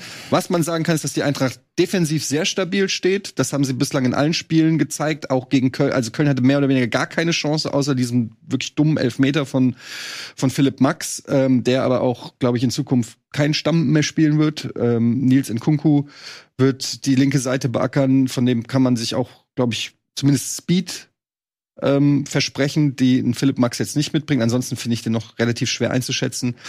Ähm, ja, und hinten wenig zugelassen, sehr stabil, alles abgeräumt. Die Dreierkette mit Tuta, Koch und Pacho funktioniert. Ähm, aber nach vorne, finde ich, hakt das Spiel noch so ein bisschen an Kreativitätlosigkeit. Da hat man jetzt mit Faris Chaibi auch noch mal jemanden geholt, ähm, dem man auch, also wo man auch sagt, Riesentalent, aber der ist halt auch erst 20, also kann ich auch nicht sagen, ob der sofort ähm, schon abliefern wird. Ähm, quasi der Lindström-Ersatz, wenn man so will, oder Kamada-Ersatz, wie man es will. Ähm, das hat mir eigentlich ganz gut gefallen. Köln, muss ich sagen, fand ich ähm, ganz schön schwach. Also die haben nach vorne überhaupt gar nichts hingekriegt, haben dann hinten tapfer äh, den Bus geparkt und dann natürlich Glück gehabt, mit diesem Elfmeter in Führung zu gehen. Ähm, am Ende das Unentschieden war total gerecht. Die Eintracht war die bessere Mannschaft, hat aber dann auch es nicht geschafft, äh, ja, mehr äh, Gefahr zu entwickeln, was sich jetzt schon so ein bisschen in den letzten Spielen gezeigt hat. Da bin ich mal gespannt. Also drei Tore in drei Spielen. Kann man ja. dafür, dass es hieß, wenn Topmöller kommt, wir wollen begeisternden Offensivfußball sehen, der, den habe ich jetzt bei der Eintracht fairerweise noch nicht gesehen. Ich muss dazu auch sagen, dass die Gegner, die die Eintracht hatte, ne, eigentlich einen neun Punkte ähm, Start auch hätten rechtfertigen können. Du hast gegen Darmstadt den Aufsteiger zu Hause gestartet, dann hattest du mit Mainz und Köln zwei formschwache Gegner und äh, gegen beide Darm nur Last-Minute-Ausgleich. Ne? So ne und auch gegen Darmstadt hat man sich ja ein bisschen gemüht. Also das ist auf der einen Seite finde ich vom Spielverlauf her kann die Eintracht zufrieden sein mit den Punkten, die sie hat. Wenn man sich auf dem Papier anguckt, welche Gegner sie hatte und wie die gerade drauf sind, ne? wenn man dann auch sieht, wie die gegen die anderen, die, wie die anderen Spiele gelaufen sind für Köln und Mainz, musst du da eigentlich mehr holen. Ähm, aber auch nochmal, wir haben vorhin über die Transfers gesprochen und eigentlich ja nur über Myani so ein bisschen. Aber wenn du schaust, Koch, Pacho, Skiri, Larsson, äh, Mamouche, ähm, sind ja alles äh, der er hat nicht von Anfang an gespielt. Das waren jetzt nur die Stammspieler, also die Ja. Leute, die von Anfang an gespielt haben, sind fünf neue Leute, ne? Die in der Startelf standen, plus dann hast du noch äh, einen Kunku, der eventuell, der wurde eingewechselt, der eventuell dann ähm, Stamm spielt in Zukunft und ähm, Shiabi, äh, Shaibi. Shia- Sha- Shaibi, der vielleicht ja auch noch mal irgendwie eine Rolle spielt. Also es ist schon sehr, sehr viel Bewegung im Kader. Man hat auch da wieder nur Neuer auf Mühe Trainer. nie geguckt, neuer Trainer. Und natürlich muss sich diese Mannschaft auch erstmal finden. Und ich denke auch, dass da eine Menge, Menge Potenzial verborgen ist noch bei der Eintracht. Also man sollte da jetzt, glaube ich, nicht zu früh in irgendeine abschließende Bewertung gehen. Es könnte halt so eine Übergangssaison sein. Kann ich noch nicht so, ich kann die Eintracht auch noch nicht so richtig einschätzen, aber die haben sehr viel Talent geholt, sehr viel junge Spieler geholt. Du hast ja dann noch aus äh, Leipzig, glaube ich, Rebiger geholt, der als großes Talent geht. Du hast mit Aronson und Larsson zwei komplett junge Spieler, die auch schon jetzt äh, äh, in der Euro Conference League äh, gezeigt haben, dass sie äh, äh, gut spielen. Äh, Pacho ist auch erst 21, ähm, Nkunku ist 21, Chaibi ist 20. Also sie haben sehr viel Talent geholt. Ein Gangkam und Mamouche sind auch noch keine fertigen Spieler. Ähm, plus sie haben die Kohle. Sie haben auch ein gutes Grundgerüst. Du hast mit Trapp, mit Koch, mit äh, Rode, Skiri hast du auch Erfahrung in so einer Achse. Ich finde, die Eintracht ist, ist klar, sage ich jetzt, aber ich finde sie trotzdem eine sehr spannende Mannschaft, gerade in den, in den nächsten ein, zwei Jahren.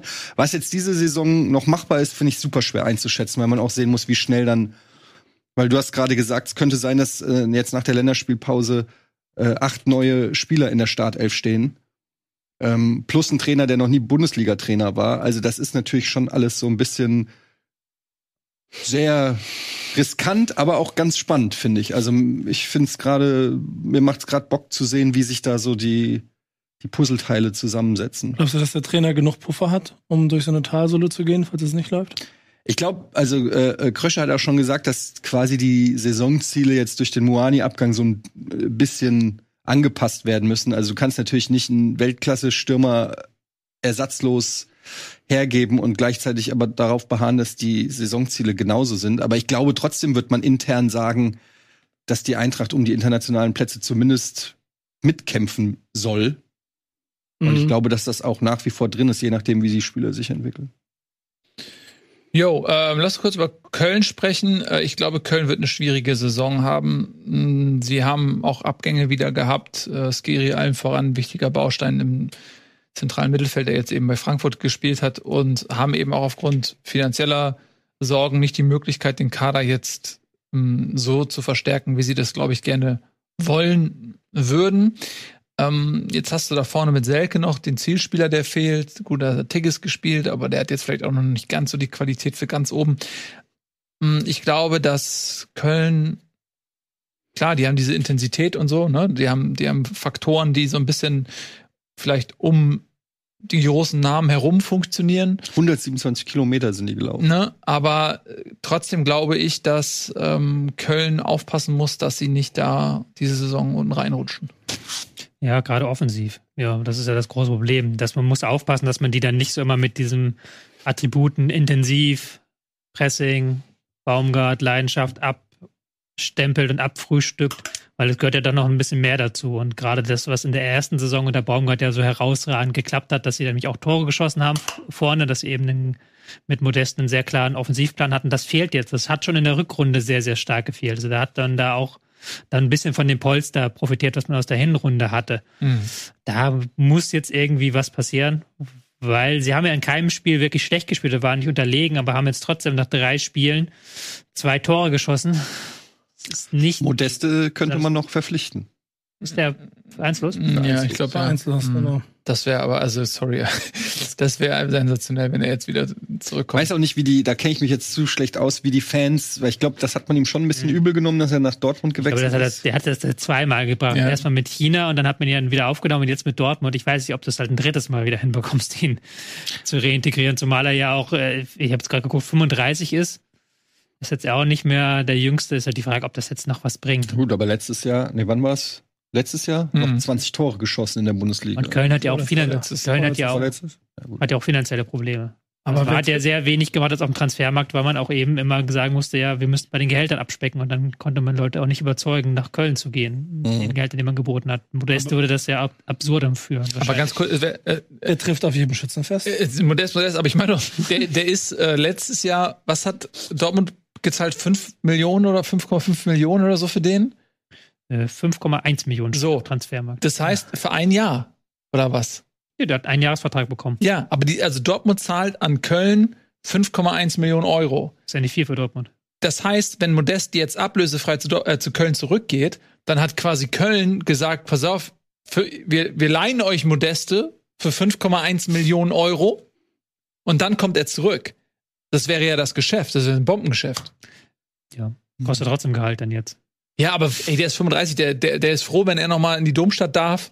Und äh, dann Also ich halte es auch nicht für ausgeschlossen. Ich meine, angeblich ist ja auch die Ei- Eintracht guckt natürlich auch, welche vertragslosen Stürmer sind. Äh, wobei, also ich kann das halt, ich kann auch das Leistung, den Leistungsumfang von Modeste jetzt nicht mehr einschätzen, weil wie gesagt vor zwei Jahren noch 20 Tore geschossen. Bei Dortmund hat er gar nichts gerissen.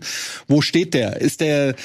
Kann man den immer noch vorne reinstellen und der macht seine Buden? kannst du einen leistungsbezogenen Vertrag anbieten. Ja. Also ich halte es nicht für ausgeschlossen, wenn Ja. da noch irgendwas in der Kriegska Kriegskasse ist bei Köln, dass da noch mal Aber andererseits, wenn du sagst, leistungsbezogenen Vertrag anbieten, aber wenn er das ja gewollt hätte, dann hätte er jetzt auch einen Verein. Ich Warum ehrlich kurz- sein? Wenn, jetzt, wenn wer jetzt vereinslos nach, ne? ist, das hat ja auch einen Grund wahrscheinlich, warum die Spieler, die jetzt noch vereinslos sind, immer noch Vielleicht wollte er nach Saudi-Arabien und hat gehofft, Ja. dass da vielleicht noch ein Eben. Angebot kommt.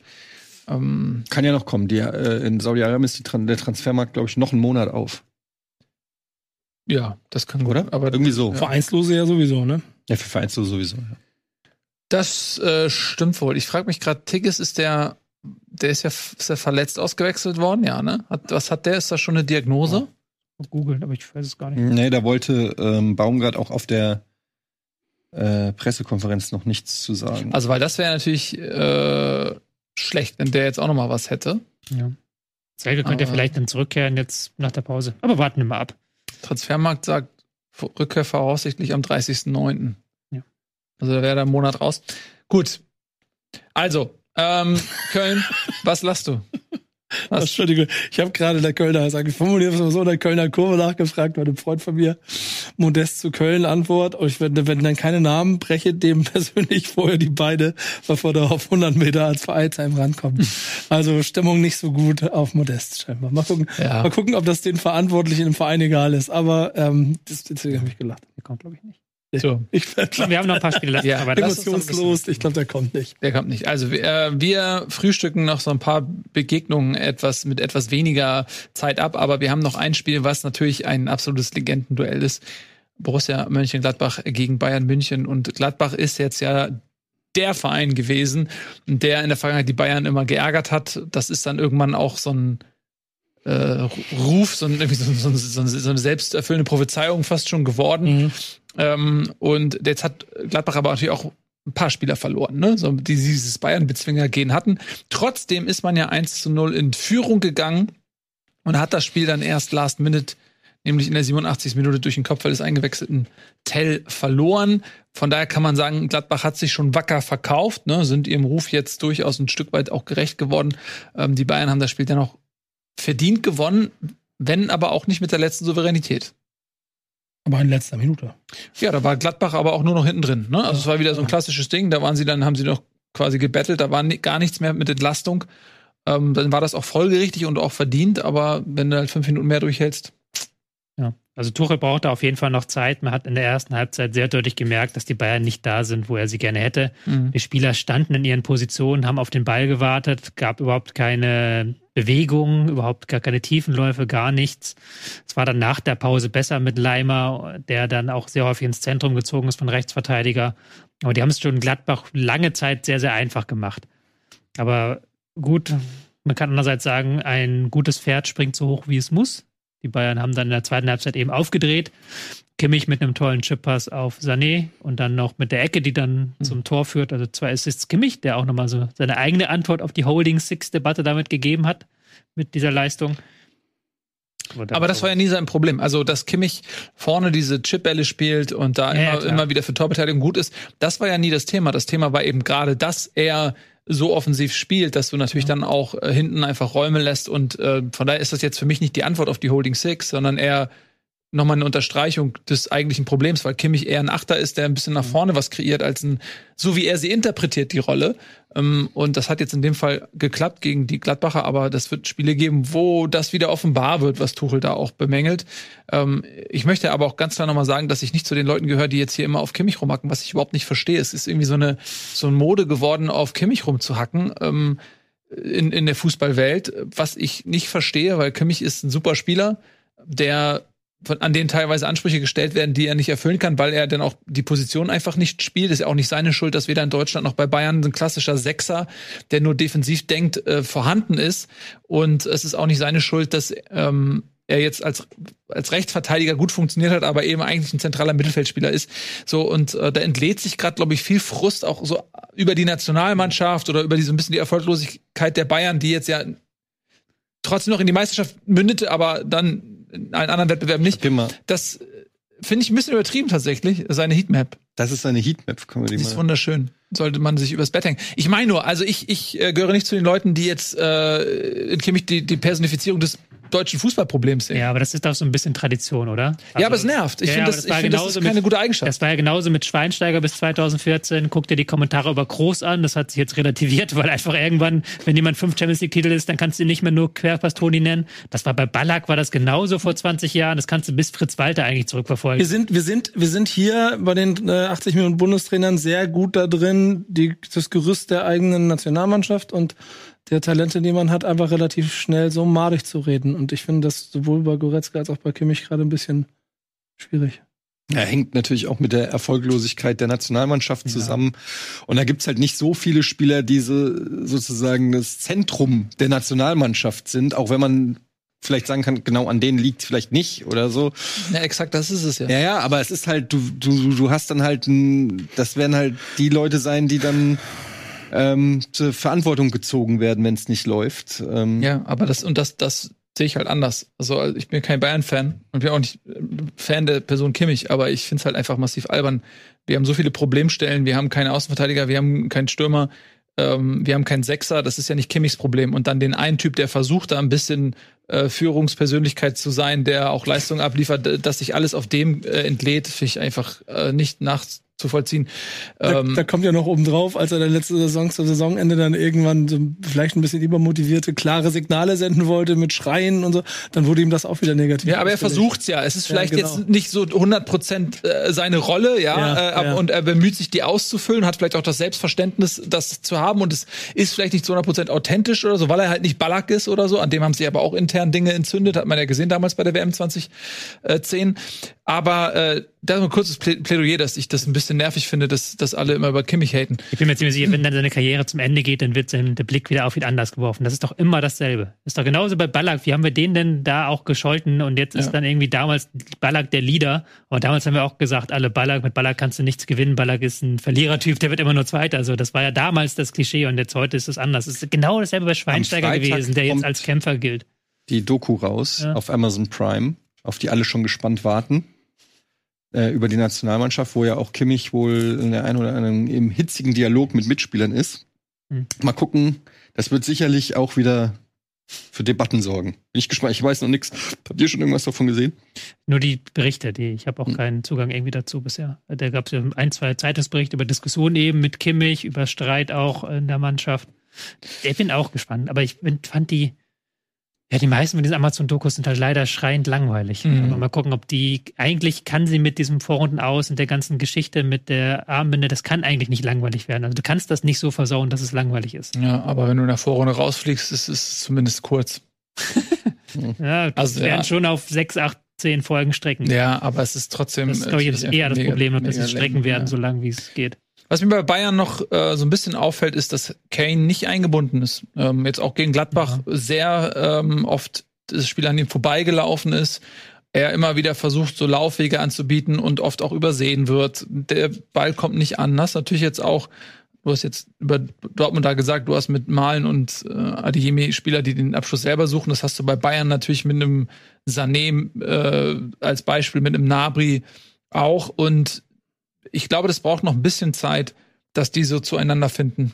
Andererseits, der ist jetzt seit drei Wochen da, hat auch schon drei Tore erzielt, hatte jetzt das erste Mal so ein Spiel, wo er wirklich gar kein Faktor war. Ja. Aber er ist ja auch in einer neuen Rolle jetzt. Er soll ja viel mehr Stürmer spielen, als er Rolle, das.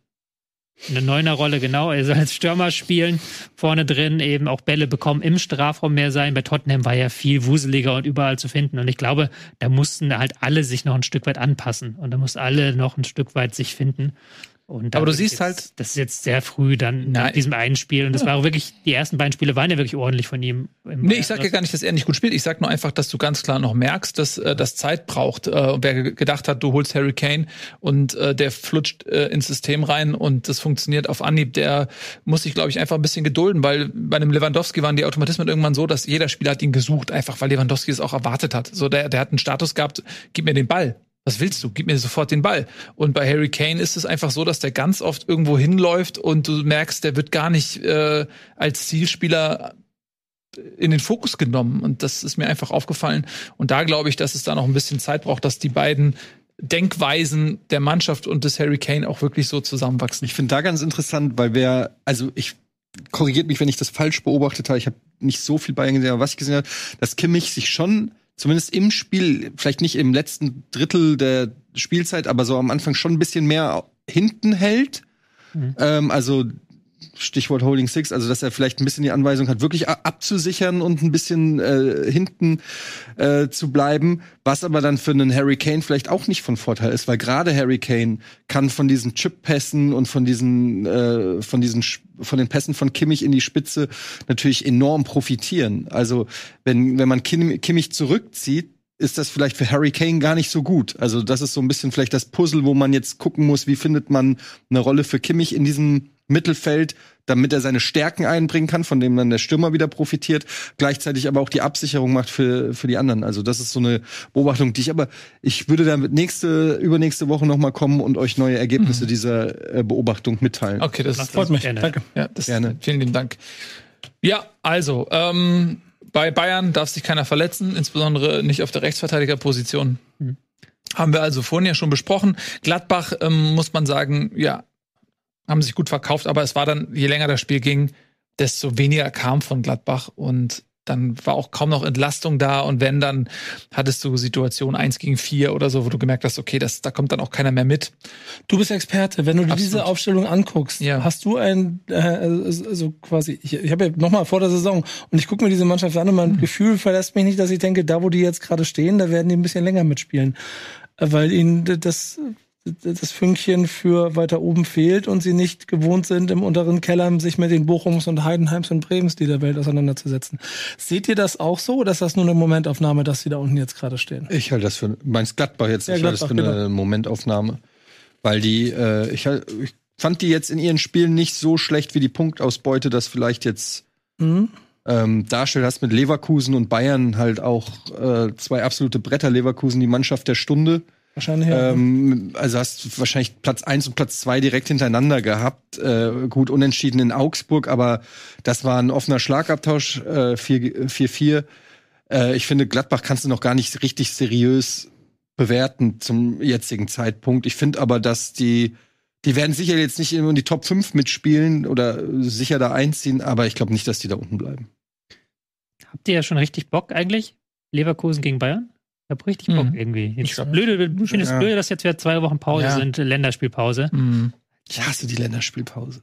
Ich habe ja nichts dagegen, aber jetzt gerade kommt es mir nicht gelegen. Es nervt so krass. Es nervt mich jedes Mal. Ich freue mich jedes Mal so auf Bundesliga. Ich habe jetzt so lange gewartet, dass Bundesliga wieder losgeht. Jetzt muss ich wieder zwei Wochen warten. Was soll das denn? Wen interessiert denn hier dieses? Ach, naja, ich weiß euch, aber Ich freue mich schon auf den Oktober. Boah, Dann werden wir so, das wird so nochmal Wellen schlagen, dass die Nationalmannschaft einfach nach Amerika fliegt. Mitten im Oktober, mitten in der Saison. Ja, das es wird ist, so, so, es ist nicht zu verstehen. wird so geil werden. Du hast eine Heim-EM. Ist es nur, ist es nur Marketing? Oder? Ja. Ich glaube auch so ein bisschen gucken schon mal wegen 2026. Ja, aber das machst du vor der Heim-WM, das machst du doch nicht drei Jahre. Was soll das? Vor der Weltmeisterschaft das ist ein Marketing. Quartier ausgucken oder was? Also, Das ist Marketing. verstehe ich nicht. Also in der Situation, in der die, in der die Nationalmannschaft gerade, in der sie Ja, sich eben. gerade steckt, also da Das jetzt werden wir in einem Monat nochmal, das Ja. wird so rauf und runter diskutiert in einem Monat. Aber apropos Leverkusen. Ja. 5-1 gegen Darmstadt. Haben wir noch gar nicht besprochen, oder? das Haben wir 5 schon gegen Darmstadt, nö, wir haben es noch nicht so wirklich besprochen. Das stimmt, da können wir gerne direkt weitermachen, äh, wenn wir schon darüber äh, Ich dachte, sprechen. das ist schon wieder so ein Moment, wo ihr gerade drüber gesprochen habt und ich habe es nicht mitgekriegt. ja, nee, nee, das äh, haben wir tatsächlich noch nicht gemacht. 5-1, du sprichst es an. Boniface ähm, mit einem starken Spiel, auch tollen Toren einfach gemacht. Der Typ ist einfach eine Wucht. Es gibt zwei Spieler, bei denen ich mich ärgere, dass ich ähm, wenige Euro überboten wurde. Das ist einmal Boniface und das andere ist Simmons, ähm, wo ich wirklich so, es gibt ja manchmal so Momente, wo man denkt, so fuck, hätte ich noch 300.000 Euro mehr bezahlt, hätte ich ihn gekriegt. Das sind die beiden Spieler, die äh, mich sehr geärgert haben. Das kenne ich auch immer. Ähm, wenn ich- bei welche sind es bei dir? Bei Yachtkauf zum Beispiel. Beim Yachtkauf, ja. Ja, Frank Yacht bei noch. Darmstadt, Hm. guter Spieler. Oder Hauskauf. 300.000 Ja. mehr werden. Hans Hauskauf, ja, von Hm. Darmstadt, der Sechser. Ja, ich will jetzt gar nicht so sehr aufs Spiel eingehen. Ähm, ist jetzt auch Leverkusen, gewinnt gegen Darmstadt, macht das, was sie zuletzt gemacht haben. Tolle Spieler, tolle Form, tolles Ballbesitzspiel. Blablub. Wir können noch mal kurz über das 1-0 reden, finde ich. Darüber, Mhm. ähm, wie ihr Ja, die Situation bitte. bewertet. Das es ist ist, glaube ich, Holland und wer war der zweite? Nürnberger Ja. knallen nach einem eigenen Standard so vollkommen äh, ineinander, dass äh, Leverkusen da sich auch wundert. Also war auch gar kein Leverkusener beteiligt, also wirklich nichts Ja. Unfaires lag davor. Das haben die beiden selber Frag, weiß auch nicht, wie die es geschafft haben, ja, ehrlicherweise. das haben die beiden selber vergeigt. Und dann ähm, Boniface kriegt äh, den Ball, startet dann am, in der eigenen Hälfte ein Solo, lässt zwei Darmstädter stehen und chippt den Ball ins Tor. Und Darmstadt war dann ein bisschen angesäuert, dass sie den Ball nicht ins Ausgespielt haben. Wie seht ihr die Situation? Das ist doch, das ist doch ein Thema für dich, Nils. Ja, Nils. also das Ding ist, vor, vor drei Jahren war die Fußballwelt eine andere, als sie heute ist. Und äh, damals hätte man, glaube ich, klar erwartet, dass man den Ball ins Ausspielt und davon nicht profitiert. Und dann wurde wirklich etabliert, pass auf, wenn jemand auf dem Boden liegt, es wird weitergespielt. Ähm, und dann haben die Spieler richtig, also am Anfang gab es ja immer noch so Five-Konzert und bla, das musste sich erstmal sacken. Und jetzt ist es eigentlich jedem klar, okay, da liegt jemand auf dem Boden, das ist kein Grund, ähm, einen aussichtsreichen Angriff abzubrechen. Und das ist jetzt in der DNA drin. Und dass du dann erwartest, dass die Spieler in dem Moment die Situation bewerten und sagen, oh nee, warte mal, das ist zu viel verlangt. Das kann ein Frimpong, der in dem Moment dann den Ball dann ja auch auf Boniface gespielt hat, das kann der nicht, da kann er nicht stehen bleiben und gucken und dann bewertet er das für sich, ob ich den Angriff, das geht zu schnell einfach im Fußball. Deswegen mache ich keinem Leverkusen einen Vorwurf, dass sie den Angriff ausspielen. So, und dann äh, musst du überlegen, okay, ist die Verletzung so ernsthaft, dass der Schiedsrichter gezwungen ist zu sagen, nee, ich muss sofort abbrechen. Ähm, und auch das war, finde ich, nicht sofort ersichtlich. Also die, die sind, also ich weiß gar nicht, ich glaube, Nürnberg hatte Gesch- Gehirnerschütterung oder sowas. Also Nürnberger ist dann auch ausgewechselt Ne? worden. Also da ist schon auch wirklich was passiert, so. Aber der Angriff ging ja auch so schnell, dass du jetzt auch nicht sagen kannst, okay, die 20 Sekunden haben jetzt über irgendein wirklich Ge Ja. Gesundheitsproblem entschieden oder so. Es ist für mich ein absoluter Grenzfall, weil die sich wirklich schwer wehgetan haben, aber das hast du nicht sofort erkannt. Das war nicht einer dieser Momente, wo der Spieler so auf eine Art und Weise zu Boden ging, dass du sofort sagst, fuck, hier Abbruch, äh, Notarzt. Von daher ist es, glaube ich, in Ordnung, aber es hat natürlich einen Geschmack, auch aus, gerade aus Darmstädter Sicht. Aber ich wüsste nicht, wem du jetzt einen Vorwurf machen kannst. ja. Aber ich finde, man muss auch, bewe- also es ist auch noch mal, wenn zwei eigene äh, gegnerische Spieler zusammenknallen, da finde ich, dann, da musst du halt sagen, ja, okay, da, das habt ihr euch selber eingebrockt. Da ist jetzt keine Fremdeinwirkung von Leverkusen gewesen, wo du sagen kannst, das war aber fies, der hat den noch mehr reingeschubst oder irgendwie, sondern eigene Unfähigkeit. Ähm, du musst ja theoretisch kannst ja dann sonst immer irgendwie passiert nicht, aber kann ja zwei Leute gegeneinander knallen, dann wird das Spiel unterbrochen. Also das, und wenn da keine Fremdeinwirkung ist. Ich finde, das muss man auch mit in die Bewertung einziehen, ähm, dass da einfach das Selbstverschuldete von, von Darmstadt war. Also, Hm. dass dann, äh, dass dann man nicht den Ball stoppt, finde ich ehrlich gesagt nachvollziehbar. Ich, ich stimme euch dazu und ich bin auch der Meinung, ich möchte da aber noch mal eine Sache reinbeziehen, die Xabi Alonso gesagt hat, der das auch nicht so toll fand. Aber dann finde ich auch noch zu Recht Also ich so bemerkt, toll fand, dass sie weitergespielt dass sie haben. weitergespielt haben, aber der hat aber auch nochmal bemerkt, dass, was ihn mehr gestört hat, ist, dass sie dann gejubelt haben, dass sie dann halt ihren Jubel durchgezogen Mhm. haben. Und das ist dann vielleicht nochmal der Punkt, wo man auch sagen kann, ja, dann hättest du vielleicht immer gucken können, wenn das Tor erzielt ist, hey, dahin liegt jetzt einer, wie geht's denn dem? Anstatt dann halt deinen vorbereiteten Jubel eine, halbe, äh, eine Minute lang Ah, das finde ich, das finde ich eher. ein bisschen das inkonsequent das auch. finde ich Quatsch, weil, also, ja. Du kannst natürlich jubeln, aber das ich verstehe schon, was er meinte, aber du weißt doch, das ist genau wie ich hau das Ding gegen meinen Ex-Verein nach 20, 20 Metern in den Winkel und macht dann so und sagt, nee, schön, ich möchte gar nicht, ist mein Job, das Ding da reinzuhauen. Ja. Und ich finde eher, das macht Boniface ja ziemlich beeindruckend, wie er da, der, man, man, man kann dem ja auch für 60 Meter oder 50 Meter dabei zugucken, wie er über den Platz läuft und drei Darmstädter mir rum ihn nicht Ja, klar, aber festhalten können. Das ist rein, am Ende rein sportlich. Die Entscheidung ist für mich eher, ob das Grundsystem, wenn der Schiedsrichter die Oberhand über dieses gesamte Fußballspiel hat, dass der diese Situation da Ja, aber wenn da, da, da zwei Gegenspieler liegen und dann wird auch irgendwann ersichtlich, da hat sich wirklich jemand wehgetan vielleicht, dann muss doch nicht die halbe Mannschaft einmal erstmal über den Platz laufen, an den Spielern vorbei auch noch quasi, um dann zu jubeln, anstatt da einmal zu fragen, wie das den Spielern Aber das würde ja bedeuten, sie hätten auch schon 10 Sekunden, 15 Sekunden vorher Ja, die gut, Situation okay, so ja. bewerten können und dann hätten Das hat sie ja nicht auch spielen. Alonso gesagt. Alonso Ja, war ja genau. auch nicht ganz glücklich damit. Ja, aber das finde ich, ja- also da, Al- Alonso machte grundsätzlich, da, da habe ich auch mitgekriegt, ne? Auch beruhigt Lieberknecht, was auch nicht jeder gegnerische Trainer kann. Insofern ist das schon mal ganz gut. Trotzdem bleibe ich, also ich, ich, ich finde, das ist ein Musterbeispiel für, das muss doch der Schiedsrichter machen. Pfeift den Kram ab, dann kriegst du zwar den Ärger von den Leverkusenern, aber mach das, wenn Boniface irgendwann in der Mittellinie steht mit, mit noch drei Du Verteidigern musst es vor sich. sofort machen. Die Ja, einzige genau. Chance ist, dass du es Ja. sofort machst, weil fünf Sekunden später war Leverkusen in so einer aussichtsreichen Position, dass es dann als Schiedsrichter nicht mehr rechtfertigen kannst. Wir gucken, lassen ihn mal. Ich- Ja, ich meine, also wenn musst du als Guck's Schiri, und das ist eine verdammt, ich, das sieht super unglücklich aus, aber das, das meine ich mit dem willst du einen Vorwurf machen. Das ist so schwierig in dem Moment. Da musst du es doch, an der Situation musst du es doch schon Aber es sieht eigenen nicht so schlimm aus. Also ich muss ganz ehrlich sagen, äh, die, ja, die knallen jetzt, natürlich in Zeitlupe sieht man's, aber das, ich finde, das sieht nicht so krass aus. Ich hätte da jetzt auch nicht gedacht, dass da bisschen unglücklich, aber Ja, und, und, und wenn der das so vielleicht, wir wissen ja nicht, was die miteinander kommen, wenn die das alle so gesehen haben, ist alles nicht so schlimm, dumm, aber, aber weitermachen, dann ist es ein Tor und dann ist alles vollkommen in Ordnung und dann sollen sie von mir der Schiri ist auch jubeln. 15 Meter weit weg, also ja, 10 Meter, 15. Ich, ich möchte mal ganz kurz über Boniface sprechen. Ist das der nächste Spieler, von dem wir im Sommer mitkriegen, dass er über, über 100 Millionen irgendwo hinwechselt? Weil der so eine, das ist ja so eine, wieder so eine, so eine Machtkante, der hier auch, es ist der- die Darmstädter Verteidigung aussehen lässt, als ob es eine Thekenmannschaft äh, aus, aus Herne West ist. So. Vielleicht 22, da wird vielleicht auch noch so eine Mhm. Formdelle haben. Ja, hat ja auch viele Aktionen, die momentan, wo er auch dann das Glück hat, dass sie gelingen. Also so Bälle, die dann verspringen, aber sein erster Kontakt ist dann nicht Mhm. immer sauber und der momentan kann er das doch ausgleichen und kriegt auch die perfekten Bälle serviert. Da wird es noch so mal so Dellen geben, aber der ist schon eine Wucht. Also der habe ich ja schon gefreut drauf. Habe ja nicht umsonst bei Kickbase relativ viel auch für ihn geboten, damals Ja. ein bisschen mehr als du Ja. weil ich einfach gesehen habe schon in, in Belgien, dass der eine Wucht einfach hat und auch eine Technik und eine Spielintelligenz, die seinesgleichen sucht und dann eben mit diesem Radar zum Tor, wie dann bei diesem Solo gezeigt, der wird jetzt erstmal ein bisschen Spaß machen und vielleicht auch gegen die Bayern Spaß machen. Die Frage ist ja vor allen Dingen, wenn Patrick Schick zurückkommt. Der wird nicht spielen. ja, aber ich meine, der hat auch 20 Buden schon gemacht. Äh, in der, Aber dagegen ist, also so, der Boniface, wie der da gerade auftritt, in Form, vor allen Dingen auch mit dem Zusammenspiel über die, mit den, mit den Außen. Kann die Eintracht im Winter holen. Ist auch, ist auch, Ja, Geld hast du jetzt ja, ne? Hol dir macht das auch clever. Das ist. Ist ja jetzt auch nicht so, dass er sich dann vor die Presse stellt und sagt, ja, alles gut und dann nur über sich redet, sondern sagt als allererstes, Trainer ist geil, als zweites sagt er, ey, der Florian Wirtz, was der für ein geiler Dude ist, mit, dass ich mit dem zusammenspielen darf, das ist so geil. Ja. Der ist schon, Ja, ich meine, der, der setzt ihn halt auch ein. Das äh, zweite Tor von Boniface, das 3-1, ähm, war ja auch wieder Vorlage von Würz. Ne? Also der kann diese Steckpässe auch einfach. Können wir, können, wir, uns- können wir uns jetzt schon ein bisschen darauf einigen, dass wir Leverkusen cool finden diese Saison? Oder ist das so in, ja, oder, das, oder ist das immer noch so in Form von 50 plus 1 etwas, was man Nein, nicht also man darf? kann schon auch Leverkusen äh, als, als Fußballfan darf man auch schon den Fußball, den Leverkusen spielt, feiern. So, das Leverkusen ist jetzt auch äh, nochmal eine andere Geschichte als Leipzig oder so.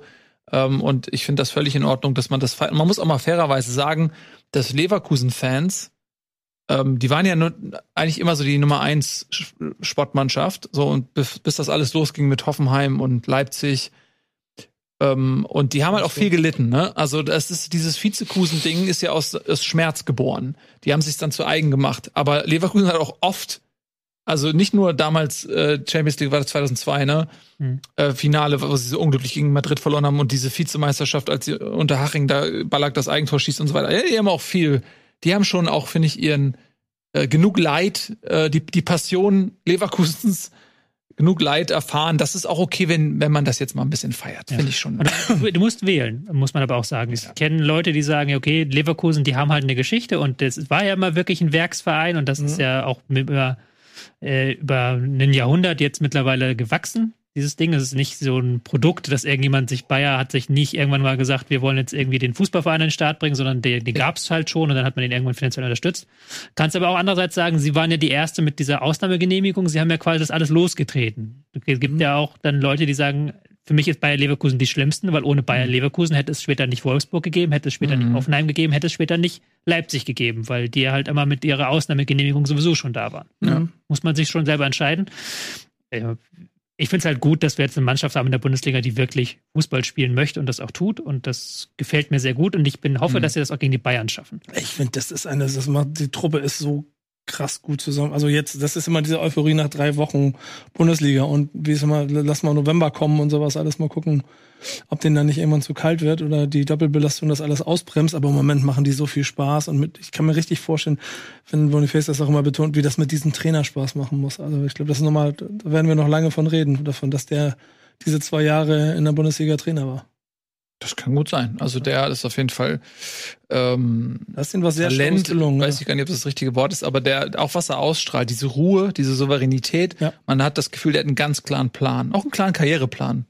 So, das Leverkusen, zack, es ist so sein Gesellenstück und sein Meisterstück wird dann Real Madrid oder so nicht seine irgendwann. Endstation, ja. Aber er ist halt auch als Spieler genau das gewesen. Ne? Also Xabi Alonso war natürlich auch als Spieler ein, äh, ein geborener Kapitän, ein, einer, der eine Mannschaft leitet und äh, das ist irgendwie macht er halt genau da auch weiter. Und er ist wunderschön. Ja, er ist jetzt natürlich der schönste Trainer. Ähm, seit Bruno Labbadia, solange grad Bruno sagen, Labbadia nicht in Brot wieder. steht, also sobald Bruno Labbadia, dann ist er wieder der zweitschönste Escobar. Irgendwo. So, dann haben wir noch ein paar andere Spiele, äh, die wir ein bisschen kürzer abhandeln wollen. Augsburg gegen Bochum, schiedlich, friedlich 2 zu 2. Möchte da jemand noch ein längeres Statement zu loswerden? Kann ich ganz subjektiv aus Bremer Sicht sagen, ich bin sehr glücklich darüber, dass die 2-2 gespielt haben und nicht, dass Augsburg gewonnen hat. Wichtig die Analyse. Ja. Ähm, Das ist das Einzige, was mir dabei, das mich dabei interessiert. Mhm. Ein Satz, ich habe letzte Woche Augsburg gelobt dafür, dass sie auch Fußball gespielt haben gegen Bayern. Jetzt muss ich sie kritisieren, weil sie es wieder komplett eingestellt haben und Bochum zu Hause 60 Prozent Ballbesitz überlassen und dann über zwei lange Bälle irgendwie zu Toren kommen. Also Bochum hätte da durchaus einen Sieg verdient gehabt, nicht nur weil sie mehr Spielanteile hatten, sondern weil sie Mhm. auch das, die bessere, deutlich bessere Spielanlage hatten. Und die hübscheren Trikots. Ja, ich glaube auch Thomas Letsch war unzufrieden. Ja. Ne? Zwar ist er zweimal zurückgekommen, äh, Augsburg zweimal 1 geführt, äh, zweimal 1 geführt, wie dumm ist das denn? Zweimal mit einem Tor geführt. In Zeiten von. VAR geht das. Ne? Ja, das stimmt. Ähm, Aber ich denke, dass äh, ja, also das für Augsburg eher schwierig war. Ich glaube auch Bochum auswärts ist ja eigentlich nicht so ihre Stärke. Das ist ja eine sehr heimstarke Mannschaft. Ähm, haben sich da ähm, ganz gut verkauft. Dann haben wir noch äh, Hoffenheim gegen Wolfsburg. Auch jetzt vom Papier her vielleicht nicht der absolute Oberbrüller, aber da hatten wir eine Situation, dass ähm, Wolfsburg gut in die Saison gestartet ist und jetzt mit einem Sieg die Chance gehabt hätte, mit neun Punkten einen perfekten Saisonstart hinzulegen, haben auch 1-0 geführt und dann haben sie einfach nichts mehr gemacht, so wirklich, ne? Ja, es war ein sehr zähes Spiel. Muss man auch natürlich sagen, bei Wolfsburg 6 neu in der Startelf, bei Hoffenheim immerhin 4 neu in der Startelf und das hast du dann gemerkt. Also es war wirklich, trotz vier Toren ist da nicht viel passiert, weil auch Hoffenheim einfach aus vier Großchancen drei Tore gemacht hat und das hat dann den Unterschied gemacht. Ja. Genau.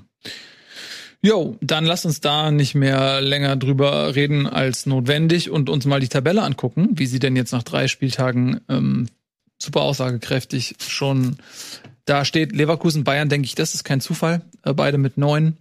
Und dann Stuttgart, das ist schon eine kleine Überraschung. Ne? Leipzig, standesgemäß, die Spiele gegen Leverkusen kannst du halt auch noch mit einrechnen. Union auch äh, gut gestartet gegen Leipzig, kann man mal verlieren. Hoffenheim, kleine Überraschung, finde ich. Also, das hätte man jetzt nicht unbedingt gedacht, dass die mit sechs Punkten dann nach drei Spielen noch dastehen.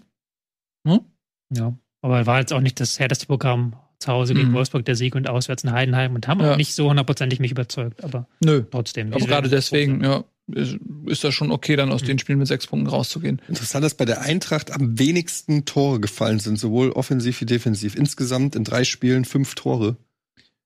Spricht ein bisschen für dieses äh, noch nicht ganz, also was ich auch vorhin gesagt habe, kein der begeisternde Offensivfußball ist das noch nicht. Nee. Als zu zwei Toren. Ja, und das Schöne ist, wie gesagt, äh, spätestens am nächsten Spieltag gibt es nur noch eine Maximalmannschaft mit, die maximale Punktausbeute hat. Entweder Leverkusen oder Bayern. Und damit oder Unentschieden. Dann gibt es gar keinen. absoluten Ausblick zum Topspiel. Ja. Bayer und Bayern im Top. Ich weiß gar nicht, ist es äh, in München? Müsste es sein. In München. In, der In München? Arena, ja. Ja, das äh, wird wirklich ein, wirklich ein spannendes Spitzenspiel. Beide, also sagen wir, Bayern würde ich jetzt nicht sagen, sie sind super formstark, da würde ich eher sagen, sie sind einfach die Bayern. Leverkusen ist die Mannschaft, die dann wirklich auch einen, einen richtigen Stresstest erfährt, wo, wo sich dann zeigt, wie gut ist die Mannschaft, wenn sie gegen jemanden wie Bayern spielt. Ne? Mhm. So, Ja. Das wird interessant sein zu sehen. Freitag 2030. Und vielleicht wird es auch interessant zu sein, also zu sehen sein, wie dann auch in Bayern dieses Mittelfeld dann interpretiert wird, wenn du gegen einen Gegner auf nahezu Augenhöhe, wenn du Formstärke mit einbeziehst, hast du ja nochmal irgendwie plus acht am Ende, ne? Also es gibt ja immer diese, diese Formschwankungen beim Bundesliga-Mensch oder so. Wird sehr interessant sein zu sehen. Ja, da freuen wir uns alle drauf und äh, Grund, weshalb wir da ein bisschen länger drauf warten müssen, ist die Länderspielpause. Vielleicht können wir da auch noch mal eben zwei Minuten drüber sprechen, weil wir haben jetzt keine Sondersendung zu den Länderspielen. Ich finde das durchaus ganz interessant. Ich glaube, nicht alle sind mehr so ähm, heiß und interessiert. Äh, ich persönlich bin schon immer noch an der Nationalmannschaft interessiert, auch wenn es gerade mal nicht so läuft. Bin halt kein Erfolgsfan. Äh, die Heim-EM steht vor der Tür, aber es kriselt mal so richtig. Hansi Flick ist im Prinzip angezählt, äh, aber es steht auch niemand wirklich parat, wo man sagt, ja, dann macht der das halt. Eventuell ist das auch ein Faktor und vielleicht Julian. auch.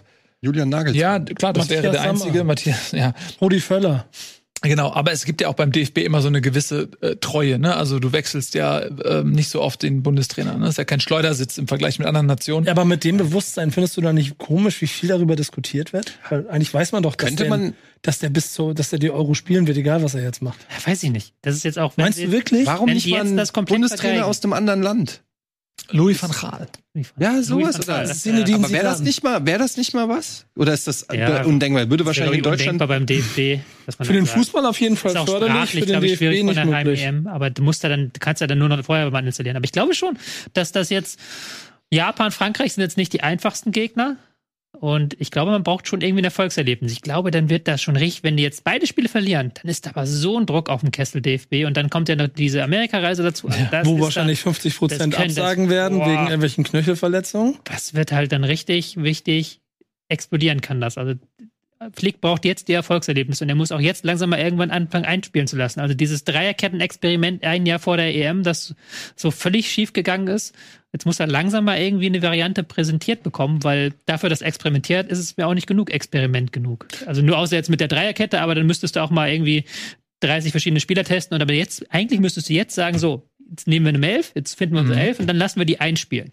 Genau. Und nicht wieder in so ein Turnier reinstarten, wo niemand weiß, wie ist eigentlich die erste Elf, wie spielen wir. Das hat jetzt schon dreimal am Stück hat das nicht funktioniert. Vielleicht Das- sollte man da mal ansetzen. Genau, das hätte man meiner Meinung nach schon viel früher machen müssen. Das ist eh so ein, so ein deutsches Ding. Ähm, andere Mannschaften, die Erfolg haben, wie Italien oder so, gut, die sind jetzt nicht dabei gewesen und so, kann man Aber jetzt, aber ne, aber das ist die, ja das beste Beispiel, Entschuldigung, dass ich da unterbreche. Italien vor dem Europameisterschaftsgewinn. Da die wollte ich doch, doch ja, genau, brauchst mich ja nicht unterbrechen, weil das wollte ich ja exakt genau, sagen. die haben ja genau das gemacht. Ja, Drei, haben ja irgendwie 50 Spieler in den ersten sechs Genau. Spielen ausprobiert und dann hat Genau. er danach die erste Elf gefunden. Genau, und dann äh, war das die Mannschaft und die war auch lange ungeschlagen, die war eingespielt. Und das ist so ein Ding, was ich bei, also bei, bei der deutschen Mannschaft schon immer äh, vermisst habe, dass du bei diesen ganzen scheinbar überflüssigen Länderspielen äh, 20 Absagen hattest.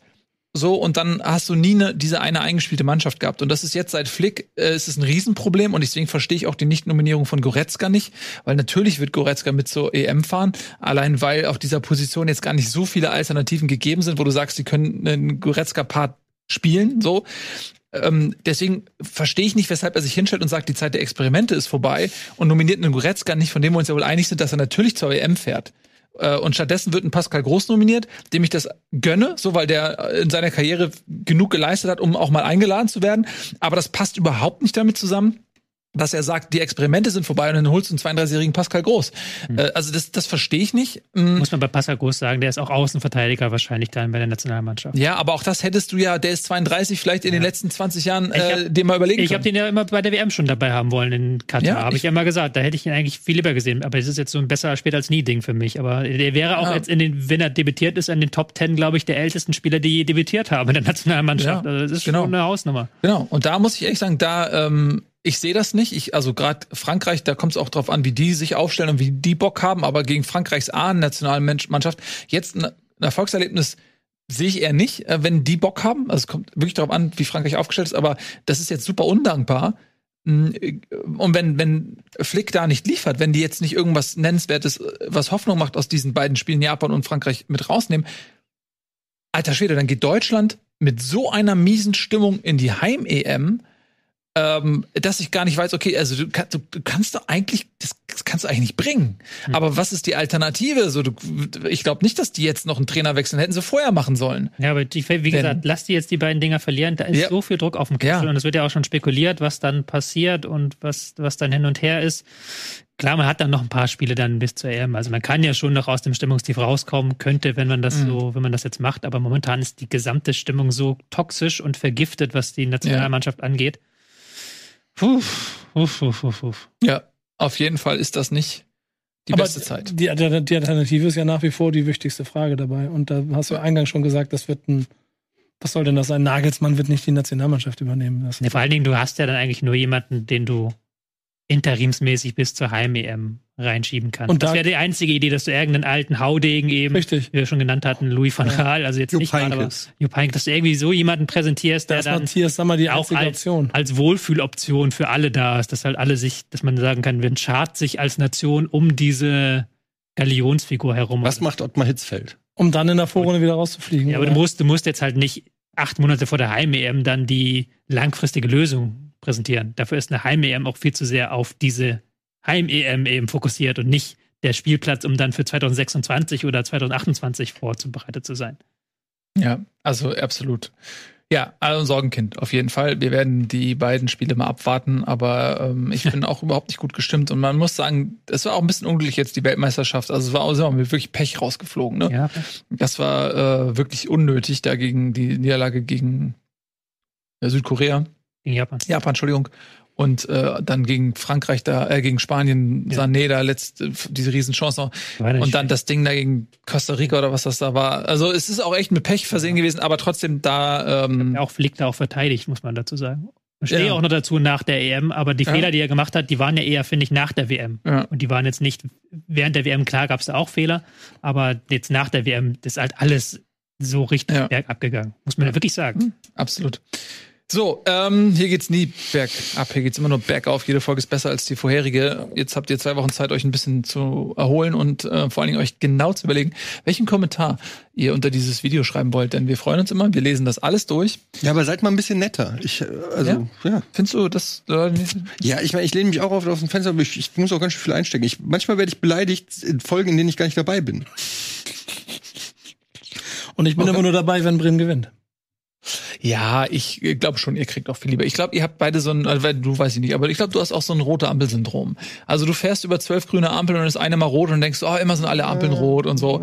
Also ich mit, von mit einem neutralen Auge, das ist, du polarisierst, aber das ist auch deine Position einfach und äh, da musst du auch. Das ist eine Rolle, die du auch gerne annimmst. ja, es ist so. Profitierst du von, das ist auch, das hat zwei Ja, Seiten. dann haut raus, ihr Haut raus, da muss Assis, man mit leben können. Ja, ist einfach so. ähm, ja, lieben Dank fürs Zusehen. Das war's von Bundesliga. Wir sehen uns dann in zwei Wochen wieder, ne? Mit der Bundesliga. Bis dann, macht's gut. Tschüss noch. Tschüss.